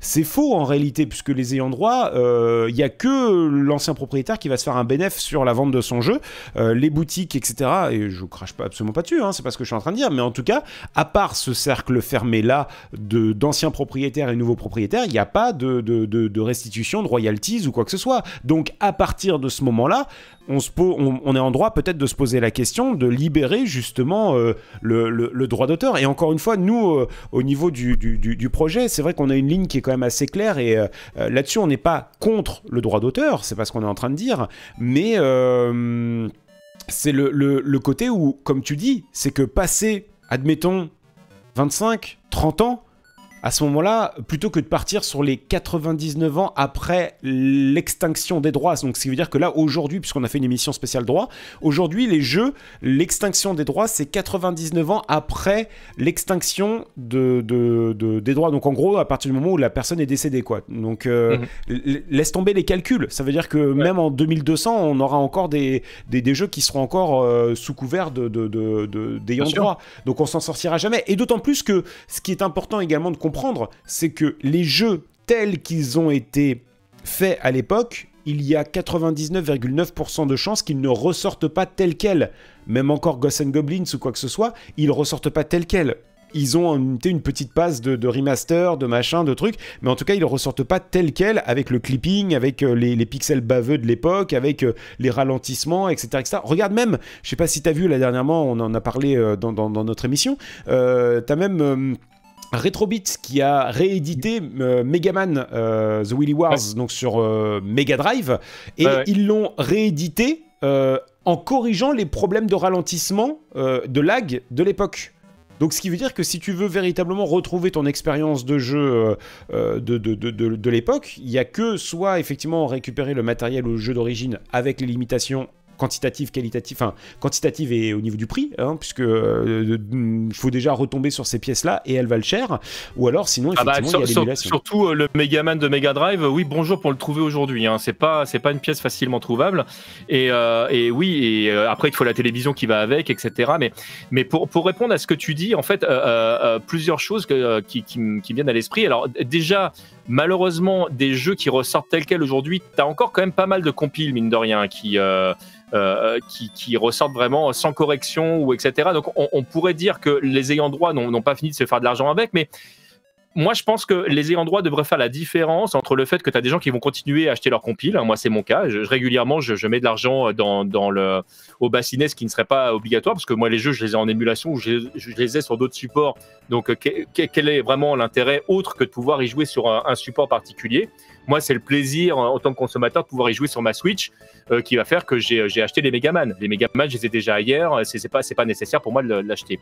Mais euh, et pour répondre à un des commentaires qui était, euh, qui euh, lancé sur le, sur le chat, je suis pas vraiment certain que la base de l'émulation ce soit le, troll et le piratage parce que y a je, pense à des, structures comme comme Emo5 qui sont là quasiment là depuis le début sans sans l'émulation il y aurait des jeux aujourd'hui qui seraient juste perdus tout court. Il y a même des ROM qui ont tellement été perdus que tu as certaines boîtes, Sega en tête par exemple, qui ont été cherchées chez les pirates des ROM parce qu'ils étaient incapables de les retrouver pour les mettre dans des compiles officiels. Et là, tu te dis, euh, c'est le serpent qui se mord la queue. Et ce que je voulais dire par rapport à ça, c'est que il faut pas confondre deux euh, de trucs. Il, ne faut pas confondre le, fait euh, de laisser à disposition du commun des gens une œuvre qui aurait déjà dépassé un, certain nombre de temps pour la culture euh, euh, globale et le fait en fait de continuer à, faire de l'argent continuellement en fait sur ces supports-là. Tu viens de le dire, un, un ayant droit qui vient de sortir son jeu, il va pas le donner, c'est normal. Il a nourri des gens derrière. Euh, euh, ça coûte ultra cher de faire un jeu vidéo aujourd'hui, surtout si c'est un triple A ou etc. Évidemment qu'il faut le rentabiliser. Et jamais, euh, jamais je, dirais, mais oui, allez-y, piratez le truc. Non, ça c'est évidemment pas question. Mais il est clair que les pirates qui vont récupérer ces jeux-là, même dès le début, font un travail d'intérêt public. Ils font un travail de préservation. Ils font d'autant plus un travail de préservation que malheureusement, quand tu achètes ton disque en même en dur aujourd'hui, tu n'as pas les DLC qui sont dedans, même si tu les as achetés. Tu n'as pas les, les, petits à côté, etc. Et comment tu fais pour pouvoir accéder à cette information s'il n'y a pas quelqu'un qui a préservé euh, le jeu pour toi? Et, je suis désolé, mais aujourd'hui, si jamais on veut préserver euh, l'entièreté d'un jeu, bah, il t'est obligé de, de, de, passer par l'émulation. L'émulation, au départ, ça passe par une certaine forme de piratage parce que tu violes un système qui n'est pas fait pour à la base. Ils font tout pour. Euh, pour quand tu regardes le CPS2 ou le CPS3, Capcom, ils pensaient que leur truc serait inviolable. Ils l'ont fait extrêmement. Ils l'ont fait pour. Le fait qu'il y ait une pile suicide, c'était par hasard. Mais heureusement qu'il y a des gens qui, euh, qui euh, ont trouvé une solution et qui sont passés outre. Parce que des, des, jeux comme, euh, comme bah justement le, le, premier Street 3 aujourd'hui va trouver ce jeu-là ailleurs qu'en émulation. bon courage. Ou, pire, au hasard, qui, est là, hein, le, vraiment le, truc où les, où les Jojo qui sont sortis sur le même support, ils sont quasi introuvables aujourd'hui, en tout cas pas dans leur version arcade. Et c'est surtout euh, d'autant plus intéressant que de plus en plus on est sur euh, une ère de la dématérialisation et on l'a bien vu également les remous que ça a fait lorsque Sony a annoncé la fermeture de ses stores PS3, PS Vita et, euh, et, PSP. et se pose véritablement la question. Encore une fois, comprenez bien que oui, je suis d'accord, il y a plus des centaines de millions de personnes qui vont télécharger, acheter des jeux sur ces plateformes, etc. etc. Mais par contre, quid de elle ferme et qu'est-ce que ça devient, bordel? Qu'est-ce que ça devient? Parce que euh, derrière, l'émulation, alors euh, tout ce que ça comprend en matière de dump, euh, de, de, de, de, copie, etc., de, jeux, c'est aussi une occupation de l'espace vide. La nature, la nature a horreur du vide et vu que les éditeurs n'ont aucun travail, ne font aucun travail en matière de préservation et de sauvegarde de leur propre patrimoine, tu l'as rappelé justement il y a quelques instants, c'est qu'il y a carrément des éditeurs qui ont perdu le code source de leur jeu. C'est-à-dire que ils ont été obligés de repartir sur des jeux qui ont été dumpés pour pouvoir les ressortir en version entre guillemets remasterisée. Tu vois, c'est quand même incroyable de, se dire ça. Ils mm. ont paumé le code source, ils, ont, ils en avaient rien à foutre, le jeu est sorti, merci, au revoir, à la prochaine, etc. Donc vu qu'il n'y a même pas au niveau des éditeurs un vrai travail d'archivage et de conservation, eh bien, c'est important de soutenir également justement ces équipes qui travaillent dans l'ombre, euh, surtout les dumps de jeux, parce que peut-être qu'à l'instant T, peut être, ça peut être considéré comme du piratage. Sur le long terme, ça sera forcément considéré euh, comme de la, de, la préservation, puisque les autres ne le font pas. Et en plus, de toute façon, tu le sais très bien que ça va pas forcément les intéresser sur le long terme, euh, puisque je suis d'accord, tu auras les, euh, les, les, best-sellers qui vont refaire l'objet de, de, compilation, mais est-ce que l'on peut, si on prend l'exemple par exemple de la mini NES, de la mini Super NES ou quoi que ce soit, est-ce qu'on peut résumer tout le catalogue et le patrimoine vidéoludique de ces consoles à une compilation de 5 ou 10 ou 20 ou 30 titres? Mmh non, mais en plus, je vois, je vois, je vois passer un message qui va presque dans ton sens. En plus, le, euh, là sur, sur le chat. Alors, je suis désolé de là avec avec les pixels, je, je lis pas bien, mais grosso modo, il y avait une comparaison avec euh, avec le, le, cinéma et les pertes de films en fait des, premiers, mais mais c'est complètement vrai. Il y a il y a une, alors je sais plus si c'est l'INA ou une autre association en fait qui euh, qui s'est mis en charge de récupérer le plus de films possible. Et ils ont notamment récupéré des films où les gens en fait avaient dans leur grenier parfois des, des vieux films et donc ils ont donné ces films là pareil, en fait, il y a un gros travail de restauration. Mais oui, tout, malheureusement, la plupart des films de, de, de, cette période ont, ont été perdus. Et, et c'est triste. Et là, c'est vrai que on, a du mal à imaginer que ça puisse arriver dans le domaine du jeu vidéo et c'est pourtant le cas. Il y a là, ah, même aujourd'hui, au moment où je vous parle, c'est-à-dire que là, si on met en, on, prend en compte tout le monde du jeu vidéo, c'est-à-dire qu'on rajoute également tous les jeux qui sont développés euh, euh, par des indépendants à côté, malheureusement, il y a un taux de préservation qui est ultra faible de ces jeux-là, euh, de ces jeux-là, et c'est terrible parce qu'il y a vraiment des petites pépites dedans. Nous avons eu l'occasion de recevoir dans cette émission euh, plusieurs personnes qui sont justement liées de près ou de loin à la préservation du patrimoine. On pense euh, euh, notamment à Joseph Redon qui est mm. responsable de la préservation du patrimoine vidéoludique du Japon. Nous avons eu l'occasion de recevoir également Z Sensei qui fait partie justement, ou en tout cas de près ou de loin, des équipes qui ont dumpé de nombreux, nombreux, nombreux jeux, notamment arcade, console, etc. Et leur discours est clair et unanime c'est que aujourd'hui, au moment où on est en train de parler, il y a au moins, au bas mot, 20% du patrimoine vidéoludique qui est perdu à tout jamais. Ben, c'était avec euh, Douglas Alves de Demo 5 avec qui je discutais de ça. Je, me demande s'il m'a pas balancé un truc genre 30% en fait des, euh, euh, des, jeux qui sont aujourd'hui introuvables.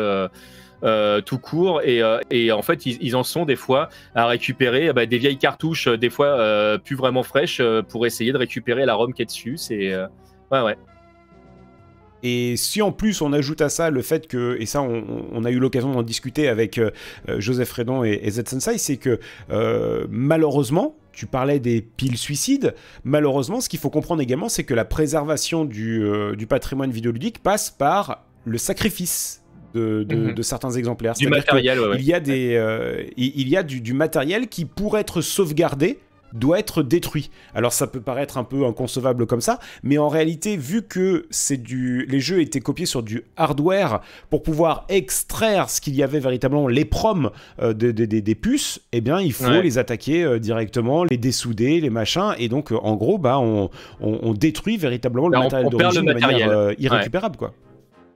Et euh, donc c'est pour ça qu'il y a il faut absolument préserver un maximum le matériel dans un premier temps, mais aussi euh, tout, tout, ce qu'il y a aussi à côté. Et donc il faut absolument soutenir euh, ces, ces, initiatives. Alors bien sûr qu'on on salue tout le travail de, de, MO5. On rappelle ah simplement au passage pour, pour, pour MO5 que sauvegarder le matériel, c'est bien, mais il faut sauvegarder le reste également, l'immatériel, donc à savoir bah, justement les, les, les, jeux, parce que c'est peut-être justement Il y a d'autres associations hein, qui, sont, qui sont dans le domaine et qui, vraiment, euh, qui, qui, font un travail euh, euh, exceptionnel, mais c'est vrai que moi j'ai quand même quelques copains chez MO5, donc c'est à eux que je pense en premier. Bien ils, font, ils font un travail de, de fourmi, ils font un travail exceptionnel. et d'ailleurs, si jamais vous avez quelques euros à donner, n'hésitez pas à, à, à, les aider parce que vraiment, ils, font un travail qui est génial.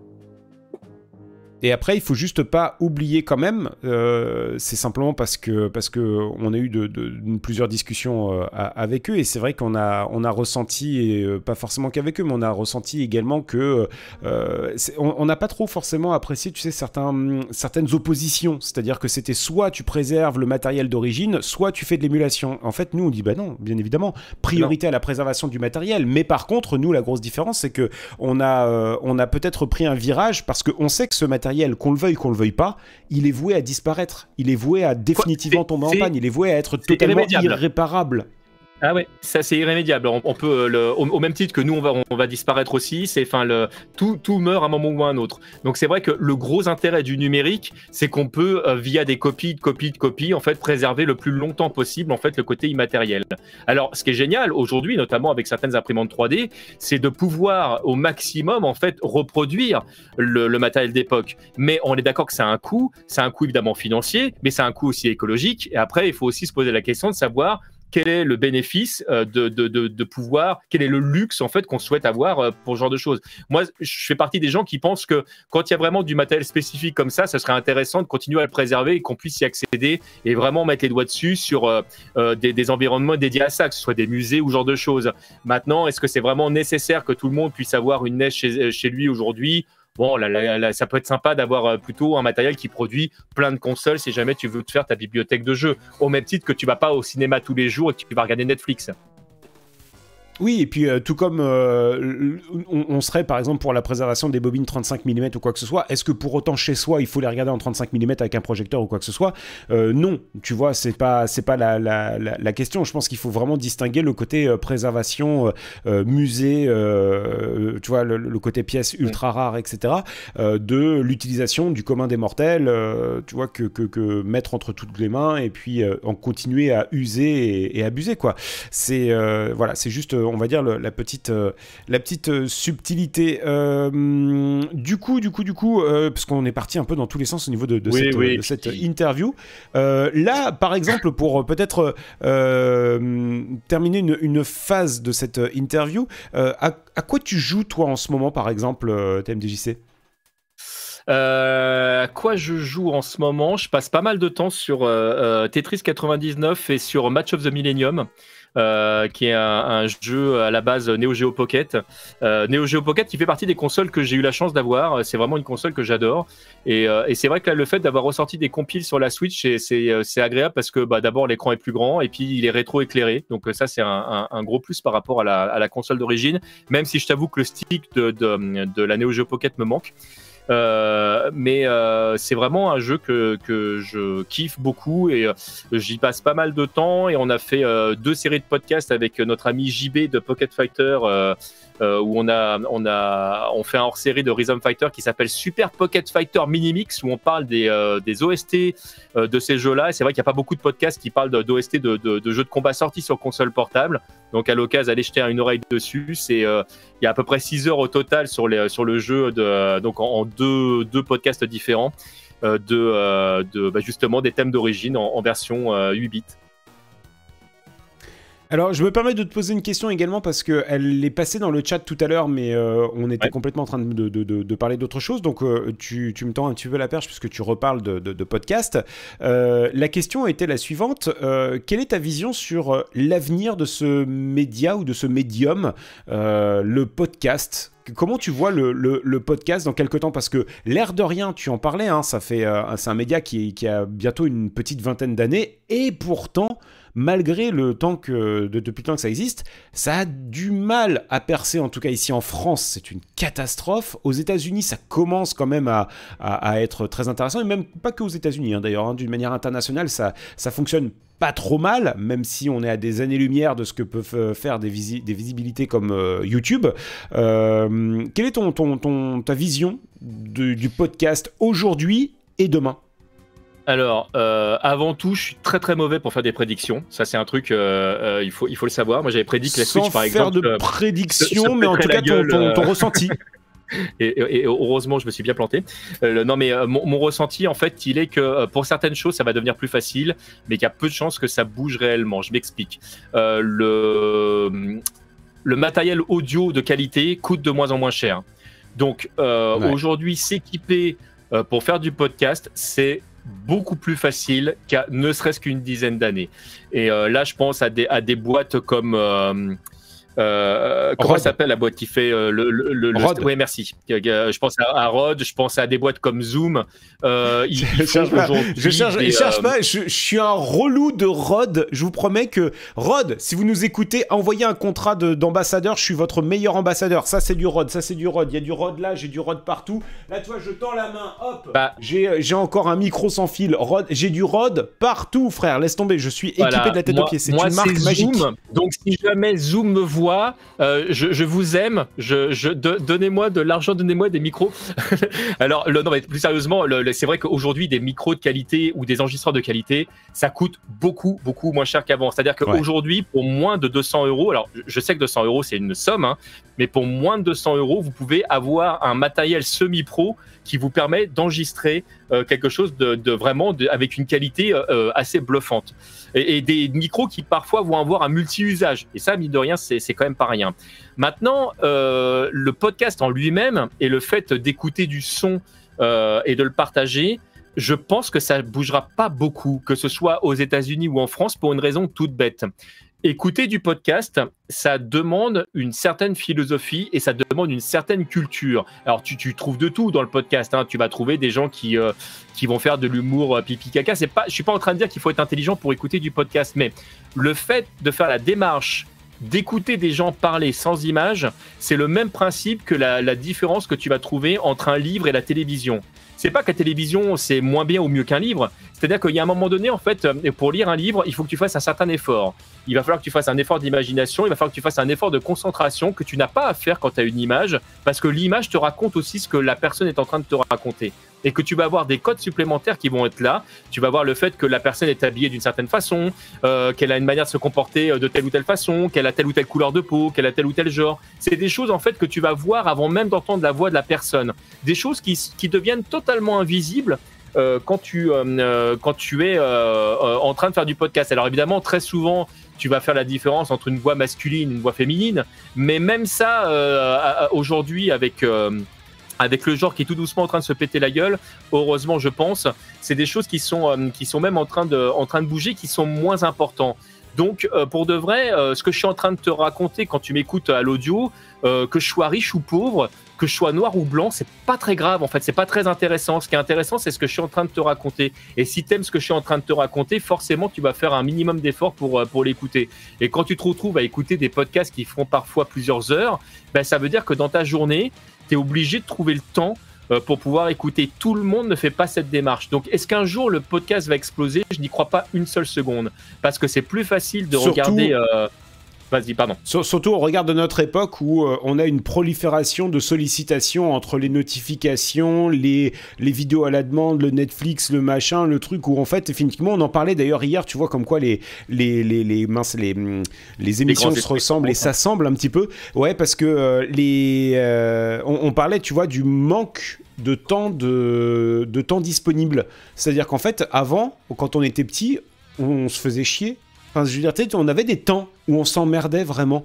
Tu vois, et j'ai l'impression que depuis euh, une bonne quinzaine d'années, peut-être une bonne quinzaine d'années, avec notamment les réseaux sociaux, avec les notifications, avec les, systèmes push, les, les, smartphones, etc., en fait, on n'a plus de temps euh, libre, tu vois, où on peut totalement déconnecter ou autre, sauf on en parlait à l'instant, sauf démarche volontaire. Mais si on n'a pas une démarche volontaire de se dire j'éteins mon téléphone, je le pose et je n'y toucherai pas avant demain ou un truc comme ça, euh, bah en fait, tu as toujours euh, tu vois, tu, tu slides, tu scrolls, tu vois.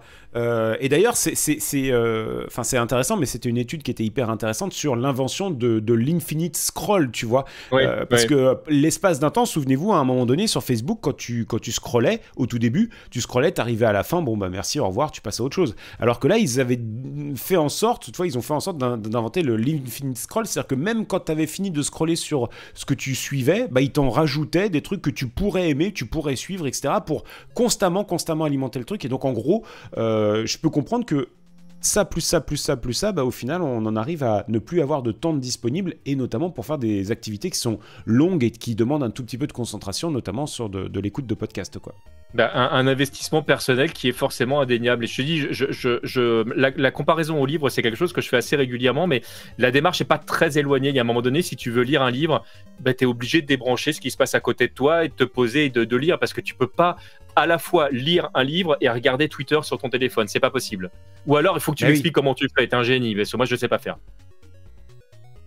Bon, en tout cas, donc euh, tu, penses que ça va mm, continuer, en tout cas, pas forcément exploser ou, enfin voilà, il n'y a pas, il a pas de déclin ou de quoi que ce soit. Tu es, plutôt sur une, une, orientation plutôt neutre.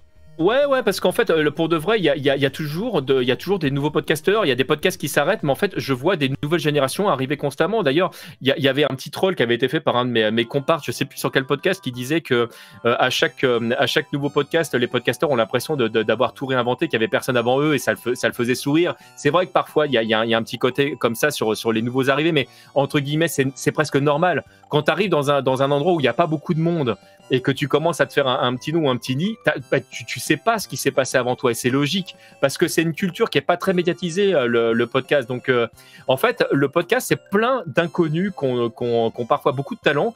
Moi, je continue à découvrir aujourd'hui euh, des podcasts qui, datent de, de, 2006 ou 2007 et je me dis putain, je suis passé à côté de ça, mais c'est génial.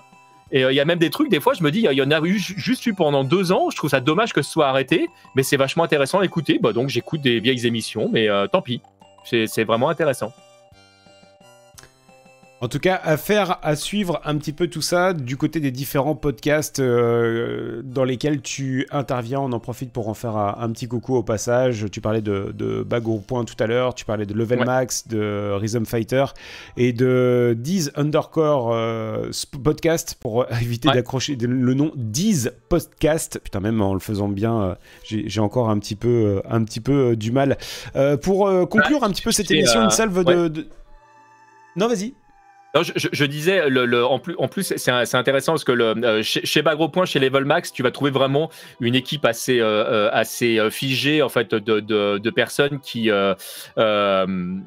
qui ont, enfin, c'est vraiment, tu, tu, vas, tu vas te retrouver en famille. C'est vraiment une équipe en fait où tu vas retrouver quasiment à chaque fois les, mêmes intervenants, etc. T'es, es, dans, un endroit qui est où, où presque tu t'assois, tu prends ton petit chocolat chaud et, et voilà, on s'occupe de tout dans 10 podcasts, c'est une bibliothèque de, podcasts différents. Donc, suivant l'équipe qui va t'intéresser, en fait, tu vas trouver de tout. Il, y a, il va y avoir de la pop culture, il va y avoir du catch, il va y avoir de la musique, euh, il va y avoir du jeu vidéo. C'est vraiment, euh, c'est vraiment très, très large et c'est plein d'intervenants différents.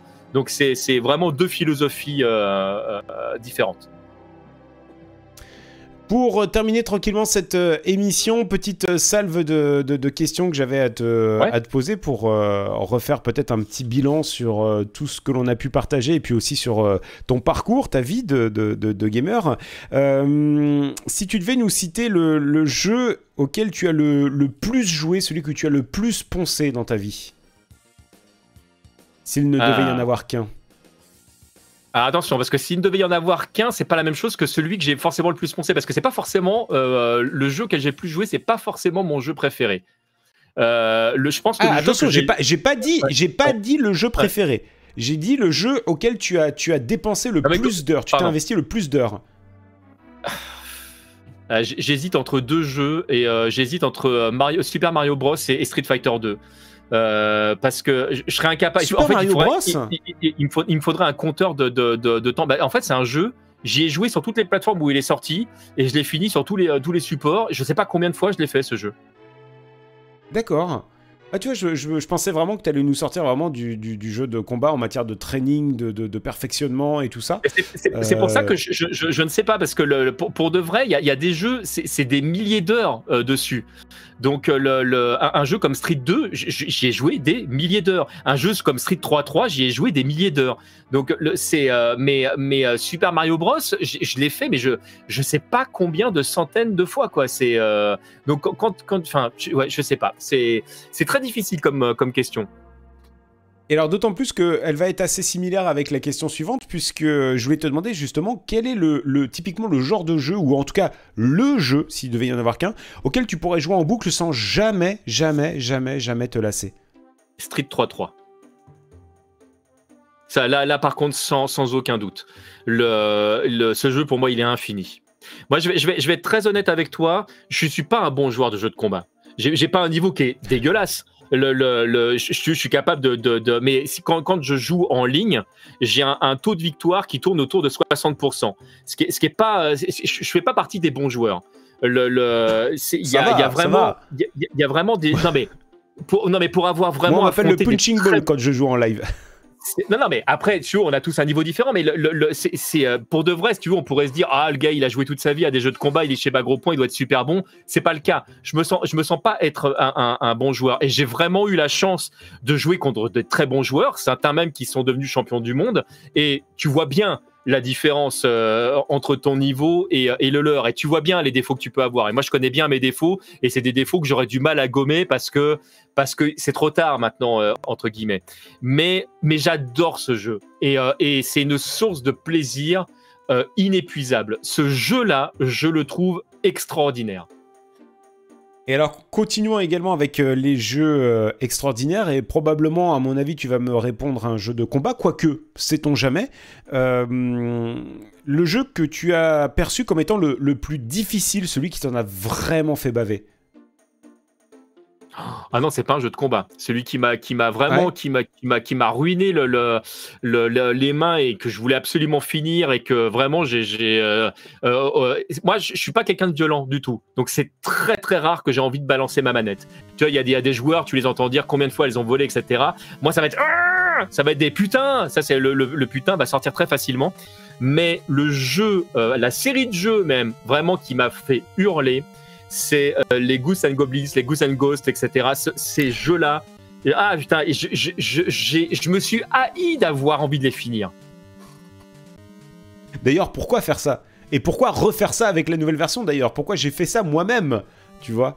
Mais je sais pas, je sais pas. Peut-être parce que j'ai eu une idée à la con une fois de dire tiens, ça, ça, je vais streamer le jeudi et je vais appeler ça les jeux difficiles. Et t'as bien fait. C'est un peu. On a des idées à la con. Ah non, mais c'est. on regrette. C'est parfaitement. Non, mais c'est très beau. C'est très beau ce que tu fais. Oui, tu as toute sympathie. Voilà. Par contre, je l'ai fini une fois, mais pas deux. Tu vois, je me suis dit non, euh, Pareil. vous ratez les Pareil d'ailleurs. Je sais plus qui chez Level Max m'a trollé, m'a dit de toute façon pour finir le jeu, il faut le finir deux fois. J'ai fait ta gueule, ta gueule. ah mais là t'as fait que l'intro là, t'as fait que l'intro. Me parle pas, me parle pas, me parle pas. Est-ce que pour autant, euh, on t'en a pas beaucoup parlé, si ce n'est un petit peu Zelda euh, tout à l'heure euh, sur, sur, Game Boy, tu, as, tu as fait des jeux narratifs, jeux d'aventure, etc. Et est-ce que dans, dans, ce lot-là, tu as eu des jeux qui, qui t'ont plus bouleversé que d'autres? Point de vue scénario, rebondissement, ah oui. trame ah oui, oui, il y, y a, des jeux qui m'ont... Alors, je, je, qu'est-ce que je réponds à ta question? Parce que euh, est-ce, est que je suis vraiment euh, totalement honnête au, risque de plomber un peu l'ambiance? Euh, pour, commencer, en fait, des jeux comme Life is Strange, c'est un, jeu que j'ai que j'ai surkiffé et, qui m'a retourné la tête et que je trouve trop rare en fait dans dans, le monde du jeu vidéo. Et un jeu dernièrement vraiment qui, qui a été très marquant pour moi, c'est Gris euh, euh, qui euh, alors pour parler d'un truc vraiment pas rigolo, en fait, l'année dernière, ma fille est décédée et, et en fait, c'est un jeu qu'on a commencé ensemble et, et c'est un jeu qui parle de la mort et du deuil. Et, et c'est vrai que terminer ce jeu a vraiment été quelque chose de, de, de, très puissant, j'ai envie de dire, pour moi, parce que le jeu, je le trouve extrêmement bien fait. Euh, tu n'es pas pris par la main, mais c'est pas un jeu qui est compliqué. En fait, il est pas dur, on s'en fout. En fait, le, le, jeu, il est pas intéressant pour ça. Le jeu, il est intéressant. L'intérêt est ailleurs. Ouais, ouais, il est dans le level design, il est dans le, dans, dans le rapport que tu vas entretenir avec, exactement, avec le, le, personnage. Euh, et tu vois, ça, me fait hurler quand j'entends des, des, joueurs dire Ah, moi je peux pas m'identifier si le perso c'est un, un, une femme. Oh ta gueule. Oh non, non, c'est, mais c'est tellement nul comme. En fait, c'est tellement immature, j'ai envie de te dire, comme, euh, comme, comme, comme, comme raisonnement, en fait, le, heureusement que tu peux, euh, tu peux jouer un personnage qui n'est, qui, qui, qui n'est pas, qui n'est pas toi. Bah sinon, sinon, comment tu ferais pour jouer une petite fille noire, par exemple? C'est, c'est pas possible. Donc dans ce cas-là, ça veut dire que tu, tu peux pas jouer euh, à, The Walking Dead. Enfin, tu vois, c'est con, c'est complètement con. Tu passes à côté d'un truc. Le jeu est vraiment très sympa. Euh, et à ce moment-là, tu peux pas jouer Super Meat Boy parce que t'es pas un morceau de viande. Enfin, tu vois, c'est, en tout cas, pas comme il l'est. Enfin, non, mais surtout, envie de dire, t'as envie de dire, non, mais surtout dans ce raisonnement-là, te dire, mais frère, euh, si, si on devait mettre un avatar à ton image, tu passerais pas le premier niveau. Arrête, tu passerais pas la clôture, tu passerais pas déjà. le Déjà, tu te ferais bouffer et t'arriverais pas à faire un saut. Alors arrête un peu. Mais, merci. Et va faire des pompes. non, mais c'est pas. je, je, vais pas te, te, paraphraser. Je ne dirai pas mieux que ce que tu viens de dire. Donc euh, voilà, ouais, ce type de jeu, c'est vraiment des jeux qui, qui m'ont retourné. J'ai adoré euh, Journey, par exemple, le fait de, de, à un moment donné, de rencontrer d'autres joueurs et que les autres joueurs ne puissent faire que te parler, parce que tu peux pas te faire mal dans le jeu. Je trouve ça ultra intelligent. C'est vraiment ultra intelligent parce que du coup, tu as envie d'être bienveillant et tu as envie d'emmener l'autre et de lui faire découvrir des trucs. Ça, c'est tellement euh, con que la limitation du jeu t'offre un cadre bienveillant. C'est ultra bien pensé. Bah c'est, j'aurais pas forcément grand chose à rajouter à ça. En tout cas, c'est euh, une super réponse. Je n'en attendais pas moins de toi, mais euh, franchement, Euh, très touché. Non, non, mais vraiment très touché par rapport à tout ça, parce que c'est, c'est bien aussi de rappeler que euh, le, le, dans le jeu vidéo, ce sont aussi parfois des expériences de jeu, tu vois. C'est-à-dire que c'est pas que, euh, que de la difficulté, que du challenge, que du ceci, que du cela. Non, c'est, c'est aussi parfois des expériences où des fois tu, limite, j'aurais, j'aurais envie de te dire, tu poses ta manette et tu contemples, tu vois. C'est, c'est Tu profites et tu, tu, tu prends, tu absorbes ce que le développeur, l'éditeur a voulu te faire passer comme, comme message. Et c'est vrai que à mon grand recarré. j'ai Journée et, Gris sont deux jeux que j'ai dans mon, backlog que je dois faire depuis X temps, que j'ai en plus. Hein, je les ai sous blister, c'est pas bien, mais voilà, j'ai pas encore eu le temps oh, de. C'est pas bien non, euh, mais dans le sens où c'est par manque de temps en fait, tu vois, par manque de temps qui, euh, euh, qui est la denrée maintenant la plus rare, hein, parce que comme on disait tout à l'heure, on avait tellement le temps de se faire chier avant, on avait, on avait pas, on avait du temps, mais on n'avait pas d'argent pour acheter les jeux, et aujourd'hui on a l'argent pour acheter les jeux parce qu'on a un salaire et tout, et maintenant on n'a plus le temps de, bah, plus le temps de jouer. C'est pour ça qu'il y a plein de RPG que je lance pas parce que euh, parce que j'ai cette terrible manie de vouloir faire mes jeux à 100% euh, et il y a des jeux en fait c'est trop chronophage pour moi. Ce qui m'a pas empêché de passer plus de 700, 700 heures sur euh, sur Breath of the Wild qui est un jeu que j'ai surkiffé dans, dans tous les sens. Et on parlait de, de jeux à la fois narratifs et qui qui t'offrent une expérience contemplative. Je, je compte pas le nombre de moments où j'ai juste galopé pour regarder le paysage. Euh, continuons si tu le veux bien avec euh, une étape peut-être dans ton parcours de joueur. Euh, est-ce que tu serais capable de nous indiquer peut-être une ou plusieurs étapes, des repères, où toi tu as eu vraiment des game changers, des trucs où tu, tu sais que ça a été, euh, il y a eu un avant, il y a eu un, un, après. Est-ce que c'est uniquement la découverte des, des, jeux de combat? Est-ce que ça a été la découverte de, de Street Fighter? Est-ce que est-ce qu'il y a eu véritablement autre chose? Il y, en a, il y en a eu deux vraiment, euh, je dirais, le jeu de plateforme et le, et le jeu de combat. C'est vraiment deux, euh, deux types de gameplay en fait qui ne m'ont jamais quitté. J'ai j'ai toujours beaucoup de mal avec euh, certains gameplay 3D. Euh, en plus, j'ai pas de bol. En fait, moi, la, la, la vue à la première personne me rend vite malade. Et, euh, et pourtant, il y a, y a, des jeux que j'ai essayé de faire. Tu vois, le, le, le, Alien, par exemple, je voulais absolument le faire parce que j'adore la série et le jeu me faisait vraiment de l'œil. J'ai commencé, j'ai jamais pu le finir.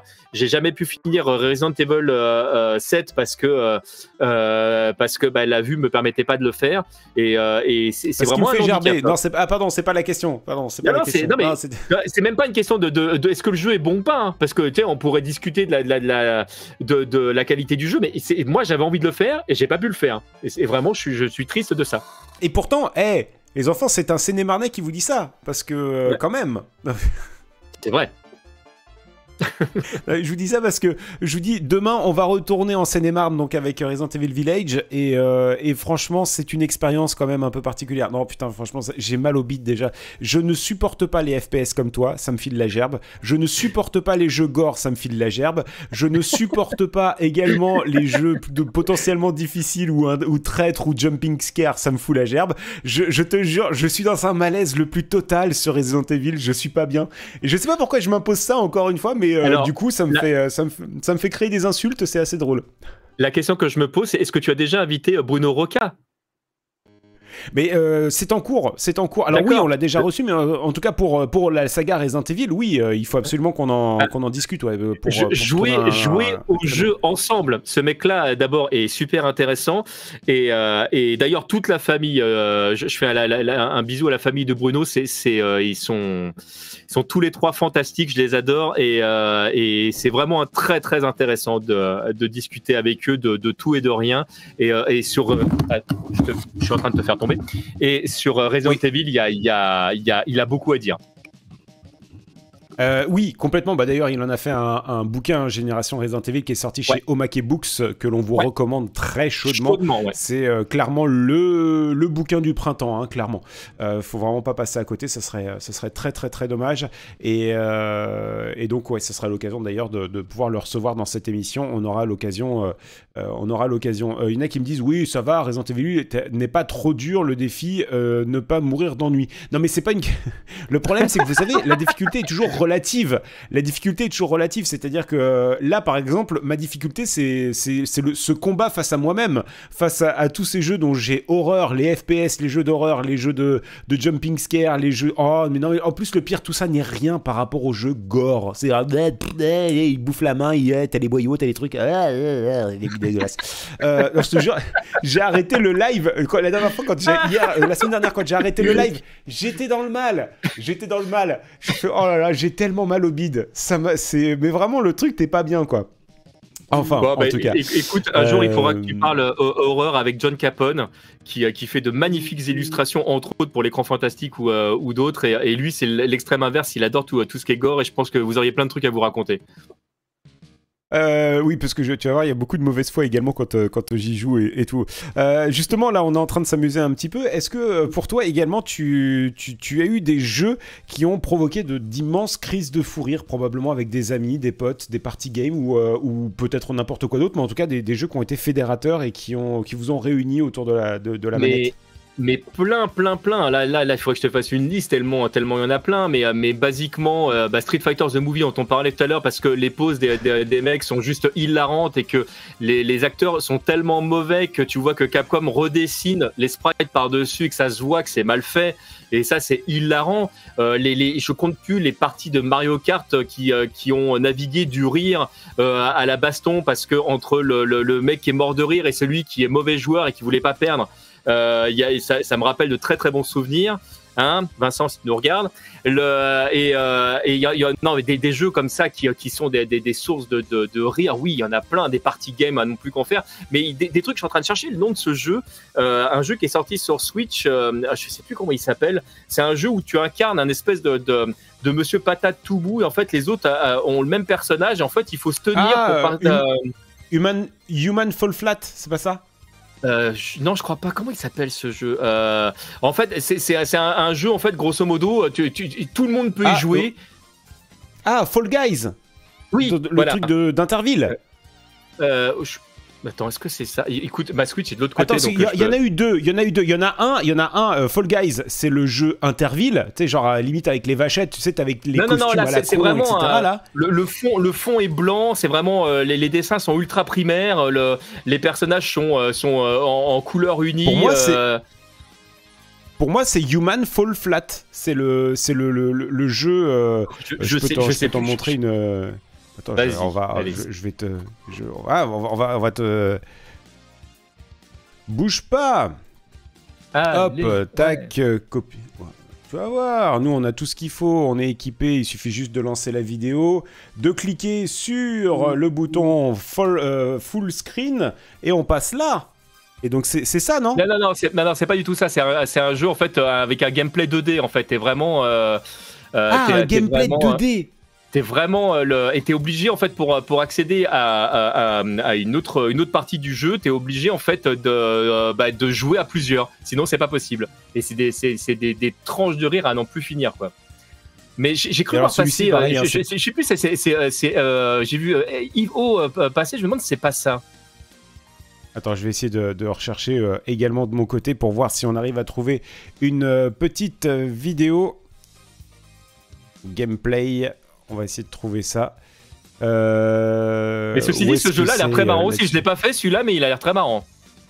Celui-là, il est assez gaulerie. Hein. Franchement, en plus, là, là, tu vois uniquement les, le gameplay euh, solo, mais euh, si tu le fais en coop, ça commence à devenir euh, assez, assez fou quand même. c'est Papa Poulpe que j'avais bien aimé ça. aussi. Comment il s'appelait ce jeu J'avais bien aimé ça, le fait de, de, de, que chaque membre soit indépendant. Ça, c'est aussi, c'était rigolo. Attends, hop, je te mets ça en full screen et on regarde ça tout de suite pour voir si... Hop là, pardon, ici.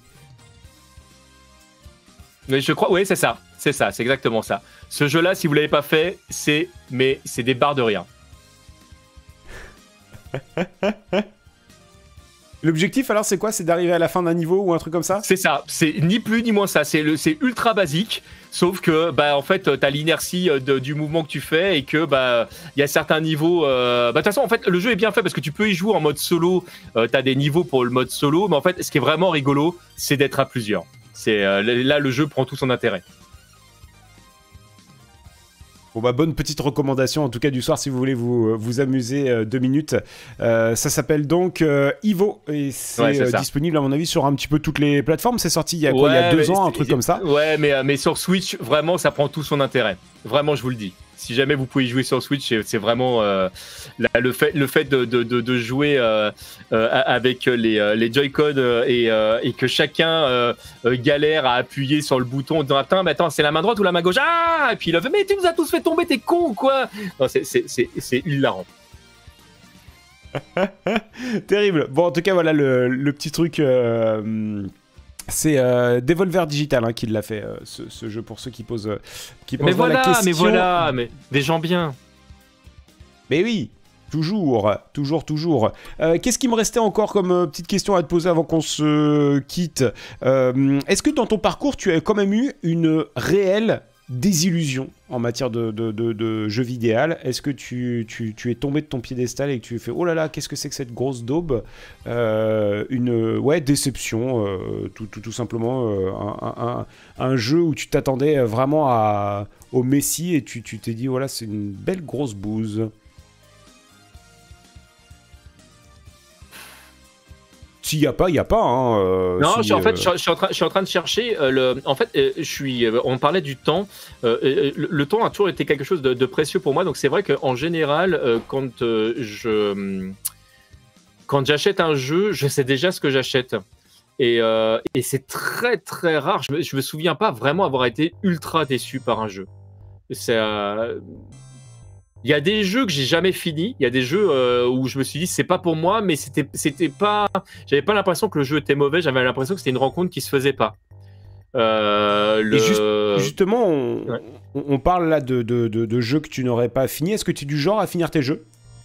Oui, j'essaye. C'est vraiment un truc. Alors des fois, il y a des jeux j'ai mis 4 euh, ou 5 ans à les faire. Mais, mais oui, et et si tu n'y arrives pas ou si tu abandonnes, c'est vraiment de la faute du jeu, on va dire? Non, c'est, je te dis, c'est, pas. Mais j'ai même pas à dire que c'est de ma faute. En fait, je pense que c'est une rencontre qui se fait pas. Il y a des jeux, je me dis, euh, c'est pas pour moi. par exemple, Alien, dont je parlais tout à l'heure, je sais que je finirai jamais ce jeu. Mais c'est un jeu que je pourrais pas faire. Là, c'est une raison physique. Mais il y a des jeux où je me suis dit, non, le gameplay me correspond pas. En fait, il y a, j'aime pas le truc. Alors j'ai vu, vu passer chaque fou, mais chaque fou, je l'ai pas acheté, par exemple. Chaque fou m'a pas déçu parce que je l'ai pas acheté. Ouais, ouais, ouais.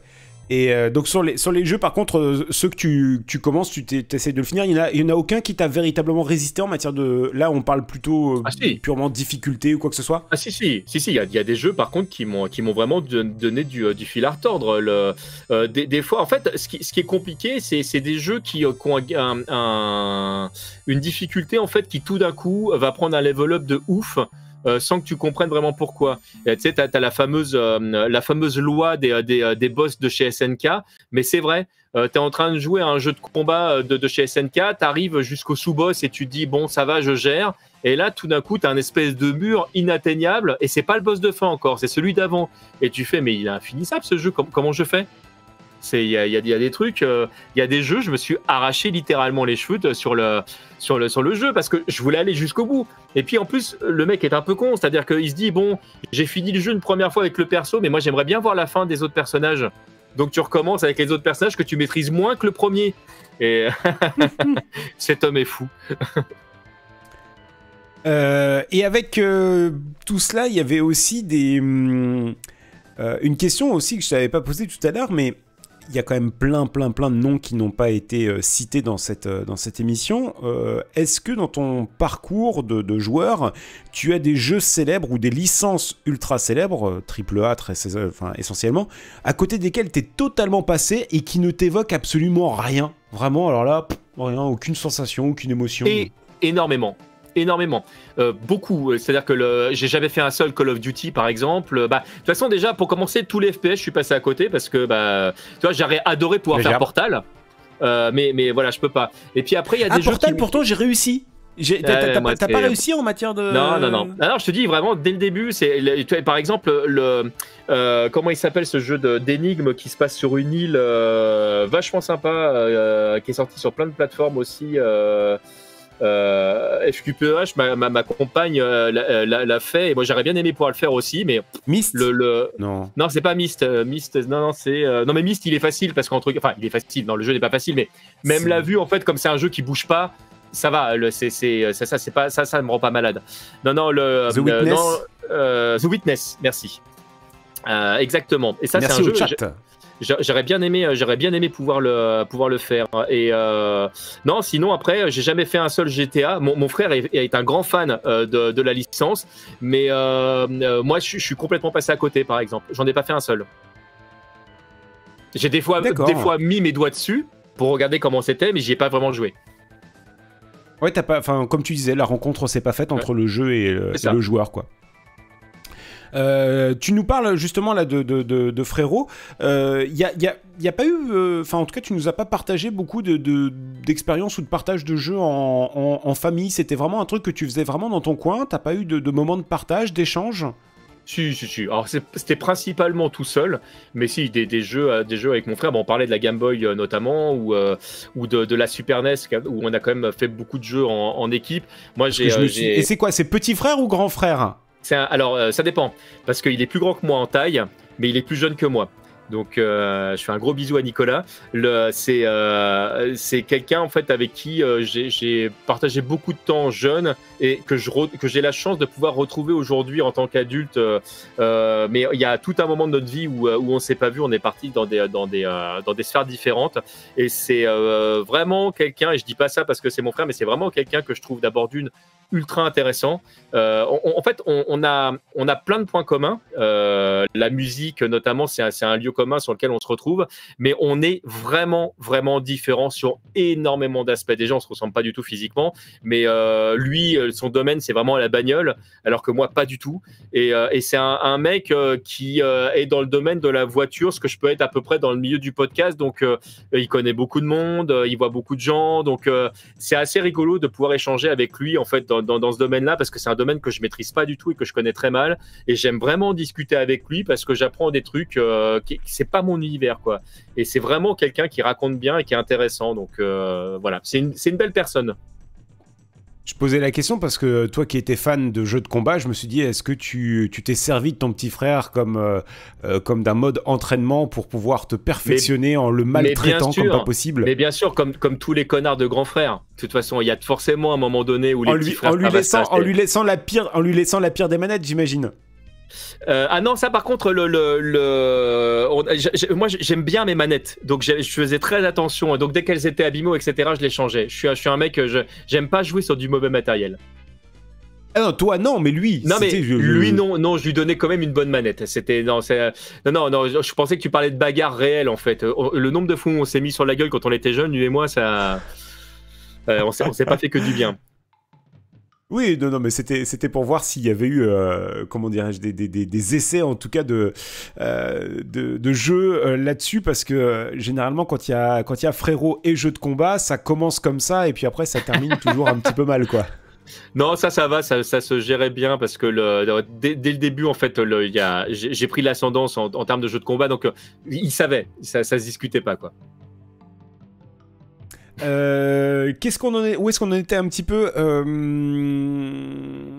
Oui, tiens, ça c'est intéressant également puisque tu nous as parlé un petit peu de tout ce qui t'a marqué dans ton parcours de joueur. Est-ce que aujourd'hui, secrètement, tu, euh, tu rêves peut-être du revival, du retour de certaines licences dont on n'entendrait plus parler?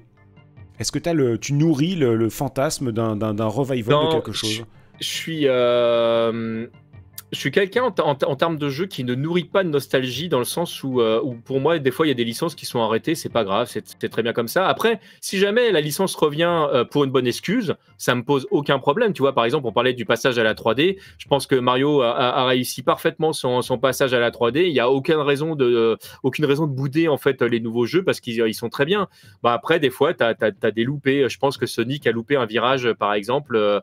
Euh, euh, et, voilà, donc non, il n'y a pas de licence où je me dis, tiens, il faudrait vraiment que cette licence-là revienne. Euh, j'ai aimé les jeux et comme on a la chance de pouvoir les refaire aujourd'hui, tu vois, c'est comme un film. Il y, a des moments, j'ai lu il n'y a pas longtemps qu'on allait refaire un remake des Dents de la Mer. Je me dis, est-ce que c'est vraiment nécessaire? Parce que en fait, le, film est très bien comme il est. En fait, oui, tu as vu la news passer? Oui, parce que ça va être tourné dans le bassin d'Arcachon. Voilà, bon, je, me dis, tu vois, bon, euh, est-ce est que là, t'es pas en train toi-même, en fait, de, de, de, te mettre le doigt dans l'œil? Bon, après, ça veut pas dire que le film sera forcément Les mauvais. mâchoires de la roussette, ça va s'appeler. Les mâchoires de la roussette. Ça... ça... se trouve, ce sera très très bien, et, et, et, je suis en train de, de gazer pour rien, mais c'est vrai que très souvent, euh, les remakes pour faire un remake, surtout quand, quand c'est, euh, quand il n'y a pas un vrai propos derrière, euh, c'est loupé. Tu vois, par exemple, je pourrais pas dire que tout est acheté dans, dans le Robocop de, je crois qu'il est sorti en 2017, un truc comme ça. Il y a, y, a, des trucs qui peuvent être intéressants dedans, mais par rapport au propos de celui de Verhoeven, on est quand même très très loin de l'œuvre originale. Donc la question mm. que je pose quand c'est comme ça, c'est quel est le propos du film? Pourquoi tu fais un remake? Quel est l'intérêt du truc? Moi, je suis pas contre les remakes ou contre, contre ressortir une licence si, si, elle est intéressante, mais il, faut qu'il y, qu y, ait quelque chose derrière autre que juste l'argent. Non, mais tu vois, par exemple, moi, je suis passionné par la, saga euh, Street of Rage, euh, et c'est vrai que on nourrissait, euh, on va dire secrètement, un petit retour comme ça de la saga, de la série et tout et tout. Et c'est vrai que quand Street of Rage 4 est ressorti, Oh mais la claque, tu sais, mais la claque avec élan, tu sais, la claque qui vient de là, là, et qui part par là. Pourquoi? Parce que, en fait, déjà, Petit A, c'est pas Sega qui l'a fait. Et, euh, et, ils ont eu l'intelligence, ou en tout cas, on va dire, ou peut-être justement la bêtise, parce que euh, je pense qu'à mon avis, euh, ils s'en mordent les doigts dans le sens où ils ont, enfin, ils sont passés à côté d'un énorme pactole. Et. mais en tout cas, ils ont, ils ont cédé l'utilisation des droits à des passionnés, des mecs qui ont été biberonnés à, Street of Rage. Et quand tu laisses les passionnés faire ce qu'ils veulent avec le budget qu'ils veulent, etc., bah t'obtiens une pépite. Un jeu qui sort euh, comme ça une fois tous les 10 ans, quoi. Bah, le, Sonic fait, euh, comment il paraît, quand je suis en train de chercher son nom, euh, qui, est bien meilleur que tous les Sonic, Mania. qui sont. ouais, alors je pense pas au Sonic Mania qui, est très bon, hein, mais je pense à celui qui a été fait avant que Sega a complètement justement mis sous le tapis un truc qui est, difficilement trouvable aujourd'hui d'ailleurs, qui a été fait par un passionné. C'est pas Sonic Force. non, non, comment il s'appelle ce jeu je sais plus. Mais bon, ce, jeu, ce jeu est génial. Euh, je, pense à, Super Dragon Ball Z euh, qui, qui, tourne sur, sur, Mugen. Ce jeu est extraordinaire et euh, ça n'empêche pas que, que Dragon Ball Fighters est très très bon. Mais, mais Sonic Génération. C'est merci Sonic Génération. Merci. Quand on ne sait pas, on demande à Docteur Nostal. Mais voilà, merci Nostal. Tu vois, mais voilà, tu comprends pourquoi je couche avec lui? Et ce, mec est fantastique. Et en plus, il a un sex appeal de ouf. Donc, le, non, si, il y, a vraiment des jeux comme ça, tu te dis, mais, euh, mais oui, mais laissez les gens qui aiment et qui savent faire. En fait, euh, voilà, juste. Exactement. Euh, on, parlait un petit peu de, Sonic. Tu nous as parlé rapidement de, Dragon Ball. Justement, peut-être un mot, parce que ça m'intéresse. Moi, j'ai été euh, estomaqué quand je l'ai vu, les, premières images et tout ça. Euh, tu, tu nous as pas parlé de, l'expérience Dragon Ball Fighter Z. Est-ce que toi, tu as été touché par le jeu? Tu, tu, ah l'as pris, tu, l'as poncé? Ou est-ce ah, que, honnêtement, tu trouves pas que c'est un bon jeu de combat? Poncé non parce que par manque de temps vraiment. Euh, et, et, ça fait partie des jeux auxquels je suis vraiment euh, pas bon dedans mais je l'adore. Ce jeu là je l'adore. Euh, je, le trouve très très bien fait. Il est très accessible mais ultra compliqué si jamais tu veux tu vois c'est le, le principe Nintendo quoi. C'est très accessible et si jamais tu veux maîtriser le truc bah, chapeau gars parce qu'il y, y, a du taf. ce jeu-là, mais c'est là que tu vois que Arc 6 est vraiment très très fort pour ce type de jeu. C'est une référence constante à tous les moments clés de toute la période Dragon Ball à euh, Dragon Ball premier du nom euh, jusqu'à Dragon Ball GT en passant par euh, Dragon Ball Super et évidemment Dragon Ball Z. C'est des, des, scènes qui sont refaites à l'identique avec les seiyuu de l'époque. mais ce jeu-là, il est ouf quoi. Et c'est pas juste un, jeu de fan en disant ah ouais bon c'est les scènes c'est marrant. Non, le jeu de combat est vraiment bon. Il y a, il y a vraiment des trucs très intéressants à sortir là-dessus. non non vraiment chapeau. Ils ont fait un super jeu. Et ce qui est très impressionnant en plus, c'est que euh, plusieurs fois, je, jouais à ce jeu, je suis retombé de temps en temps en zappant sur le dessin animé de l'époque et tu fais Ah, mais frère, mais c'est dégueulasse en fait, Dragon Ball. Eh, euh, au fait, Arxis, vous voulez pas refaire le dessin animé également en HD euh, juste... juste, juste maintenant vous avez le moteur là, refaites toute la saga et tout en, Full HD 4K et tout, parce que franchement, mais le dessin, il est ouf même le jeu est plus beau que ce qu'ils ont fait sur, sur Dragon Ball Kai. C'est-à-dire que les, dessins qui ont été refaits pour, pour Dragon Ball Kai sont, sont, moins propres que, que, euh, que, ce qui a été fait sur le jeu. C'est euh, assez bluffant. Ah non, non, le, le jeu. Enfin, moi je te dis honnêtement. Euh, je serais eux, il y a le moteur, il y a tout, tu vois, limite, il y a plus, entre guillemets, plus grand chose à faire, en tout cas, euh, de, pour tout reprendre, putain, mais je rêverais, ou même ne serait-ce qu'un film, comme ça, avec ce moteur de jeu, je suis sûr que ça pourrait euh, envoyer beaucoup plus du petit bois que ce qu'ils nous ont euh, présenté comme dessin, parce que honnêtement, on est tous d'accord pour dire qu'ils ont quand même bien régressé en matière de dessin sur les, sur, sur les dernières sagas. Hein. Ouais, alors je, mettrais, je mettrais un bémol à ce que tu dis dans, dans le sens où, en fait, ce, Alors, ce qui est compliqué dans ce que tu es en train de dire, c'est que le gros intérêt d'un moteur 3D, c'est que c'est très facile d'intégrer le personnage 3D dans un environnement 3D parce qu'en fait, il a déjà sa place et euh, que ça se fait entre guillemets presque tout seul. Donc, si jamais t'es pas trop mauvais en animation, euh, il y a un point de départ qui va quand même pas mal t'aider. Et effectivement, ce que, ce que tu vois dans, je pense au dernier film qui est sorti là sur, sur Broly, euh, où malheureusement, des fois, bah, tu as ton personnage en 2D qui est dessiné. Face à, un plan derrière qui est en 3D qui va à toute vitesse et tu sens le décalage et, et ça, c'est euh, un peu dommage. Mais il y a eu un, une grosse évolution quand même en termes de, de, de, narration graphique sur la manière de procéder. Je trouve que le dernier film est quand même pas mal en termes de, de dessin. Et je parlais plus juste... de la saga, attention, hein, je parlais plus de la ah, saga. Tu parles, tu parles de Dragon Ball Super. Euh, que le... Non, parce que le, le, ouais. les, films, les films en tant que tels, honnêtement, on, on, le sait tous, ça a plutôt été des productions qui étaient relativement chiadées quand même. Hein. Les films, ils mm. se sont pas trop foirés, c'était euh, à, à, à, vocation d'aller au cinéma, donc euh, ils se sont pas trop. Non, non, je parlais plus de Super en, en l'occurrence, ouais. Ouais, alors après, ça dépend. Si tu, si tu l'as regardé, effectivement, à sa sortie, il y a des plans qui sont vraiment dégueulasses. Mais c'était déjà le cas de Dragon Ball Z pour de vrai. Hein. Euh, c'est des, des, pans entiers qui ont été refaits pour les sorties Blu-ray ou DVD. Donc, le, là, si tu regardes la série, euh, parce que tu l'as acheté, c'est quand même plus propre que si jamais tu l'as regardé en streaming à l'époque. Ouais, bien sûr. Bien sûr, bien sûr. Bon, en tout cas, plein plein de beaux souvenirs euh, comme ça. Est-ce que, est que je peux me permettre de te poser euh, cette, euh, cette question piège que personne euh, n'apprécie répondre? Euh, S'il ne devait y avoir euh, qu'une seule console que tu devais garder parmi toutes celles que tu as eues? Allez, on va peut-être la poser en deux temps. On va la poser en deux temps. Pour toi, ta console de cœur, celle qui vraiment surpasse toutes les autres? Bah en fait, je, je, à chaque fois qu'on me pose cette question, je réponds un truc différent parce que ça dépend en fait avec quelle console euh, du je, mood. je joue, mais mais euh, mais on va dire que euh, il y, y, a quand même il y a quand même euh, il y a quand même quatre consoles avec lesquelles, alors je vais essayer de t'en donner qu'une à la fin, mais il y, a, il y, a quatre consoles avec lesquelles je, je, les, le nombre d'heures que j'ai passé dessus est juste abyssal. Euh, entre euh, le, la, la, PC Engine, la, la, la Super NES, euh, la Neo Geo Pocket et, et, la, et la PS2, je pense que c'est vraiment des, consoles. c'est je, c'est compliqué, mais, mais je pense que à cause de Street 2, en fait, la, console sur laquelle je suis quand même resté le plus longtemps, ce serait quand même la Super NES.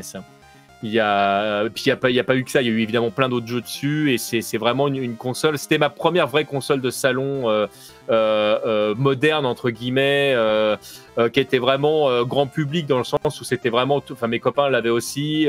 on n'est pas comme sur la PC Engine où là, tu es vraiment l'extraterrestre de. de où où tu es. c'est un truc entre guillemets, la PC Engine, c'est un truc à toi, quoi. C'est un truc que tu partages presque avec personne parce que le, c'est, t'es vraiment encore entre guillemets dans, dans, autre chose. Mais si jamais je devais garder aujourd'hui qu'une seule console dans le présent, vu le nombre de jeux qui sont sortis dessus et, euh, et le fait de pouvoir y jouer n'importe où, que ce soit sur euh, euh, dans les mains et, sur une télévision, ce serait la Switch. Là, la seconde, parce que là pour ça, elle est, géniale cette console. Tu peux jouer presque à tout partout. C'est clair. Et franchement, là-dessus, ça a été, euh, je pense, le plus gros euh, euh, coup de force de, de, de, de, Nintendo. Ça a été un véritable tour de maître qu'ils nous ont fait. Tout le monde fait ah, ça va peu, machin, etc. Je fais non, mais l'expérience de jeu, c'est bien plus que, que des, des résolutions, des pixels, du, du HDR, ouais. etc. C'est, je veux dire, tu t'en parlais justement, des jeux comme Journey, comme Gris ou quoi que ce soit. L'important, c'est pas de le faire en, en 4K HDR. L'important, c'est de le faire, tout simplement. C'est ce que ça va te procurer quand tu veux. Ouais. Ouais, il y a un moment ça, donné, ouais. en fait, quand, quand tu es devant ton écran, que, que, que tu sens que tu as une petite boule dans ton ventre, tu dis putain, c'est juste des, des, des c'est juste des pixels ou des, ou des, euh, ou des lignes vectorielles qui ont fait ça. Enfin, c'est chelou quand même. Euh... Ouais, bien joué, les gars. C'est hyper, hyper impressionnant. Là, aujourd'hui, euh, qu'est-ce que tu attends là comme, euh, comme jeu pour, pour faire une question ouverte pour se, se, se quitter? Alors, j'ai tellement de jeux que j'ai pas fini que pour de vrai, ce serait bien qu'ils arrêtent de sortir des jeux pour que j'ai le temps de les faire. Mais, euh, mais clairement, le jeu que j'attends le plus de tous, tous, tous, tous, c'est euh, le deuxième Breath of the Wild. C'est vrai que celui-là, euh, on s'attendait à avoir lors du dernier, Nintendo Direct, à avoir des nouvelles. Ils nous ont pondu un Skyward Sword de, derrière les fagots euh, auquel on s'y attendait pas du tout. Et, euh, peut-être d'ici la, fin de l'année, peut-être donc un, petit, un petit Zelda, une licence qui fête son anniversaire cette année en plus, et dont on attendait un petit peu comme Mario justement une, une, une opération spéciale bah, je l'ai pas vu venir en fait, ah, donc je sais pas. Ouais. Pour l'instant, en tout cas, c'est euh, timide. Hein. Ouais, c'est timide. C'est timide, c'est timide, mais euh, bon, espérons peut-être qu'à un moment donné, euh, ça puisse voir le jour parce que, parce que oui, c'est vraiment du tout bon là-dessus. Eh ben écoute, TMDJC, merci beaucoup, ah beaucoup, Avec grand beaucoup plaisir. de nous avoir consacré du temps, de l'énergie. C'est incroyable quand même. Bah, merci on a passé, de ton accueil. Un peu plus de, un peu plus de 3 heures un peu plus de 3 heures ensemble. Le temps passe à une vitesse, c'est euh, juste euh, démoniaque. J'espère en tout cas que tu as passé un bon moment. J'ai vraiment passé un très très bon moment. bon, de toute façon, moi j'aime bien les, principes d'émissions comme ça, thématiques. Euh, puis bon, comme, comme tu le sais, j'adore le rétro gaming, donc c'est, je me sentais un petit peu chez moi là, je t'avoue. Et, et puis Recalbox quoi, merde. bah écoute, en tout cas, ça fait bien plaisir. Et puis, bah, on espère euh, également, euh, euh, bah, pourquoi pas aussi que nos chemins auront l'occasion de se recroiser, peut-être à l'occasion ah de, de, podcasts aussi ou de trucs comme ça. Le, ça le monde est petit. Hein. Le monde est petit. Et ça, je, je, je pense qu'entre personnes de qualité, on, on, est obligé de se revoir. Ça, c'est pareil. On me dit, ah, mais tu, tu penses que, mais oui, je, je, je sais même pas, je pense, je suis sûr. Oui, j'ai vu que par contre, euh, pour, euh, pour se revoir, faut donner un petit peu de sa personne avec toi, visiblement. Euh, Alors, toujours, toujours avec consentement. Je, rappelle à tout le monde, vous n'êtes pas obligé de coucher avec moi. Ça, c'est très important. Surtout là, en ce moment où c'est un petit peu n'importe quoi. Non, non, il y a, y a, évidemment, le, je couche pas, heureusement, avec tout le monde parce que sinon, ça serait compliqué. Mais voilà. mais le cœur y est, en tout cas, il vous mais aime. Mais le cœur y est, mais oui, avec les exactement. Doigts cœur avec les quoi Bisous avec le coude. Alors je sais pas si c'est violent ou pas, mais.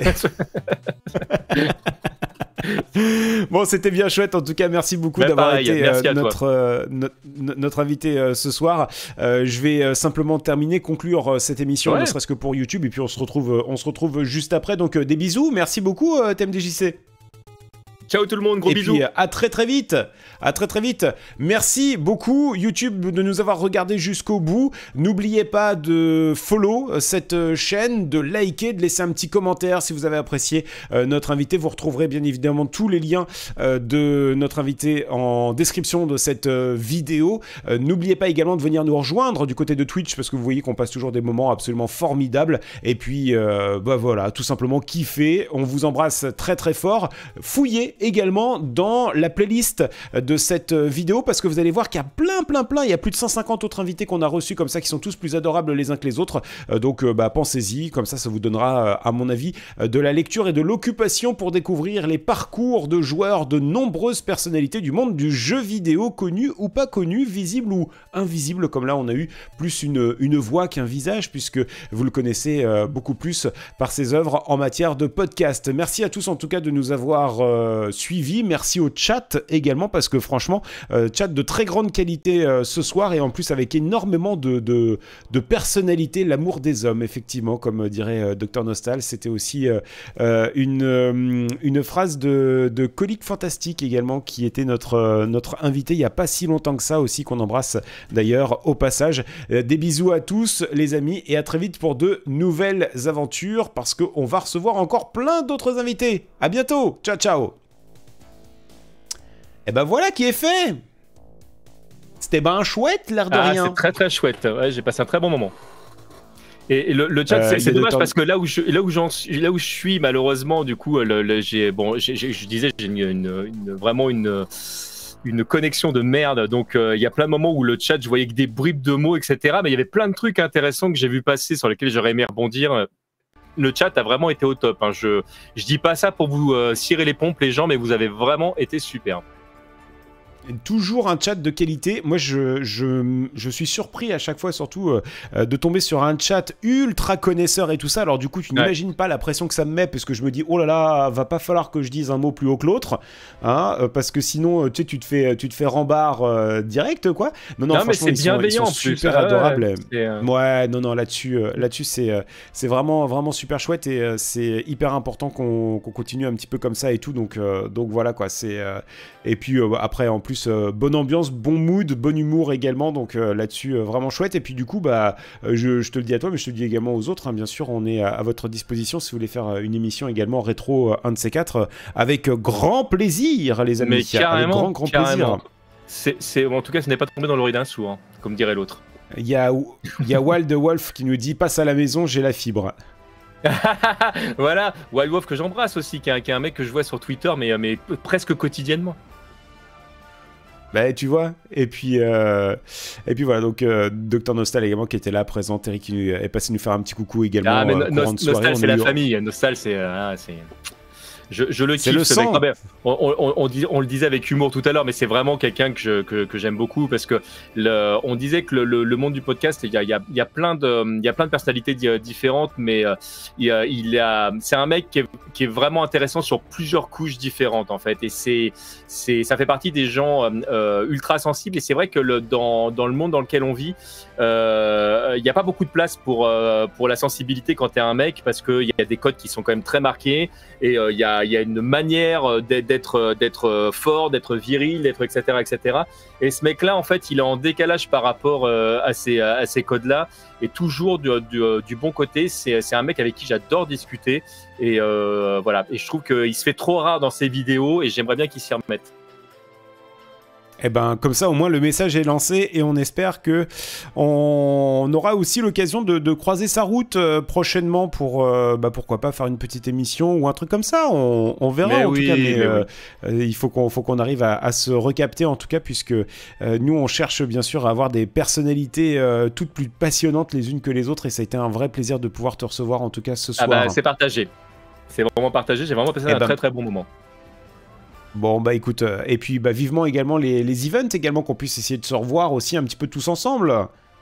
Bah écoute, je, je, alors, je, sais pas dans quelle mesure c'est réalisable, j'en sais foutre rien, mais donc je disais, je fête mes 20 ans cette année, je suis en train d'essayer de trouver une, de trouver alors, 20 ans de carrière, euh, hein, pour ceux qui, pour ceux qui, qui commenceraient à douter. Bon, mes 20, mes 20 ans de podcast, oui, c'est bon, c'est bon, dis donc, alors, euh, et, donc j'essaie de trouver un lieu euh, dans, lequel on, pourrait réunir euh, quelques podcasteurs justement, bah, des, streamers, des, des, gens qui, qui, qui nous écoutent. Alors parce que je dis nous parce que j'ai mes 20 ans de podcast, mais je fais partie de plusieurs familles et que j'aimerais bien que ces quelques familles puissent au moins avoir un, ou deux membres présents. Donc je ne sais pas avec le, Covid dans quelle mesure je vais réussir à mettre ça en place, mais je suis en train d'essayer de le faire. Donc tu seras le bienvenu avec grand plaisir. J'ai quelques contacts et quelques adresses, si tu le souhaites. Je, ah, je prends tout. Je prends tout. Tu peux me, tu peux me laisser ça par De toute façon, il faut qu'on se recroise, ne serait-ce que pour parler podcast justement et, euh, et, euh, et, OBS. Donc euh, rien que pour ça, on sera obligé de, de garder le contact.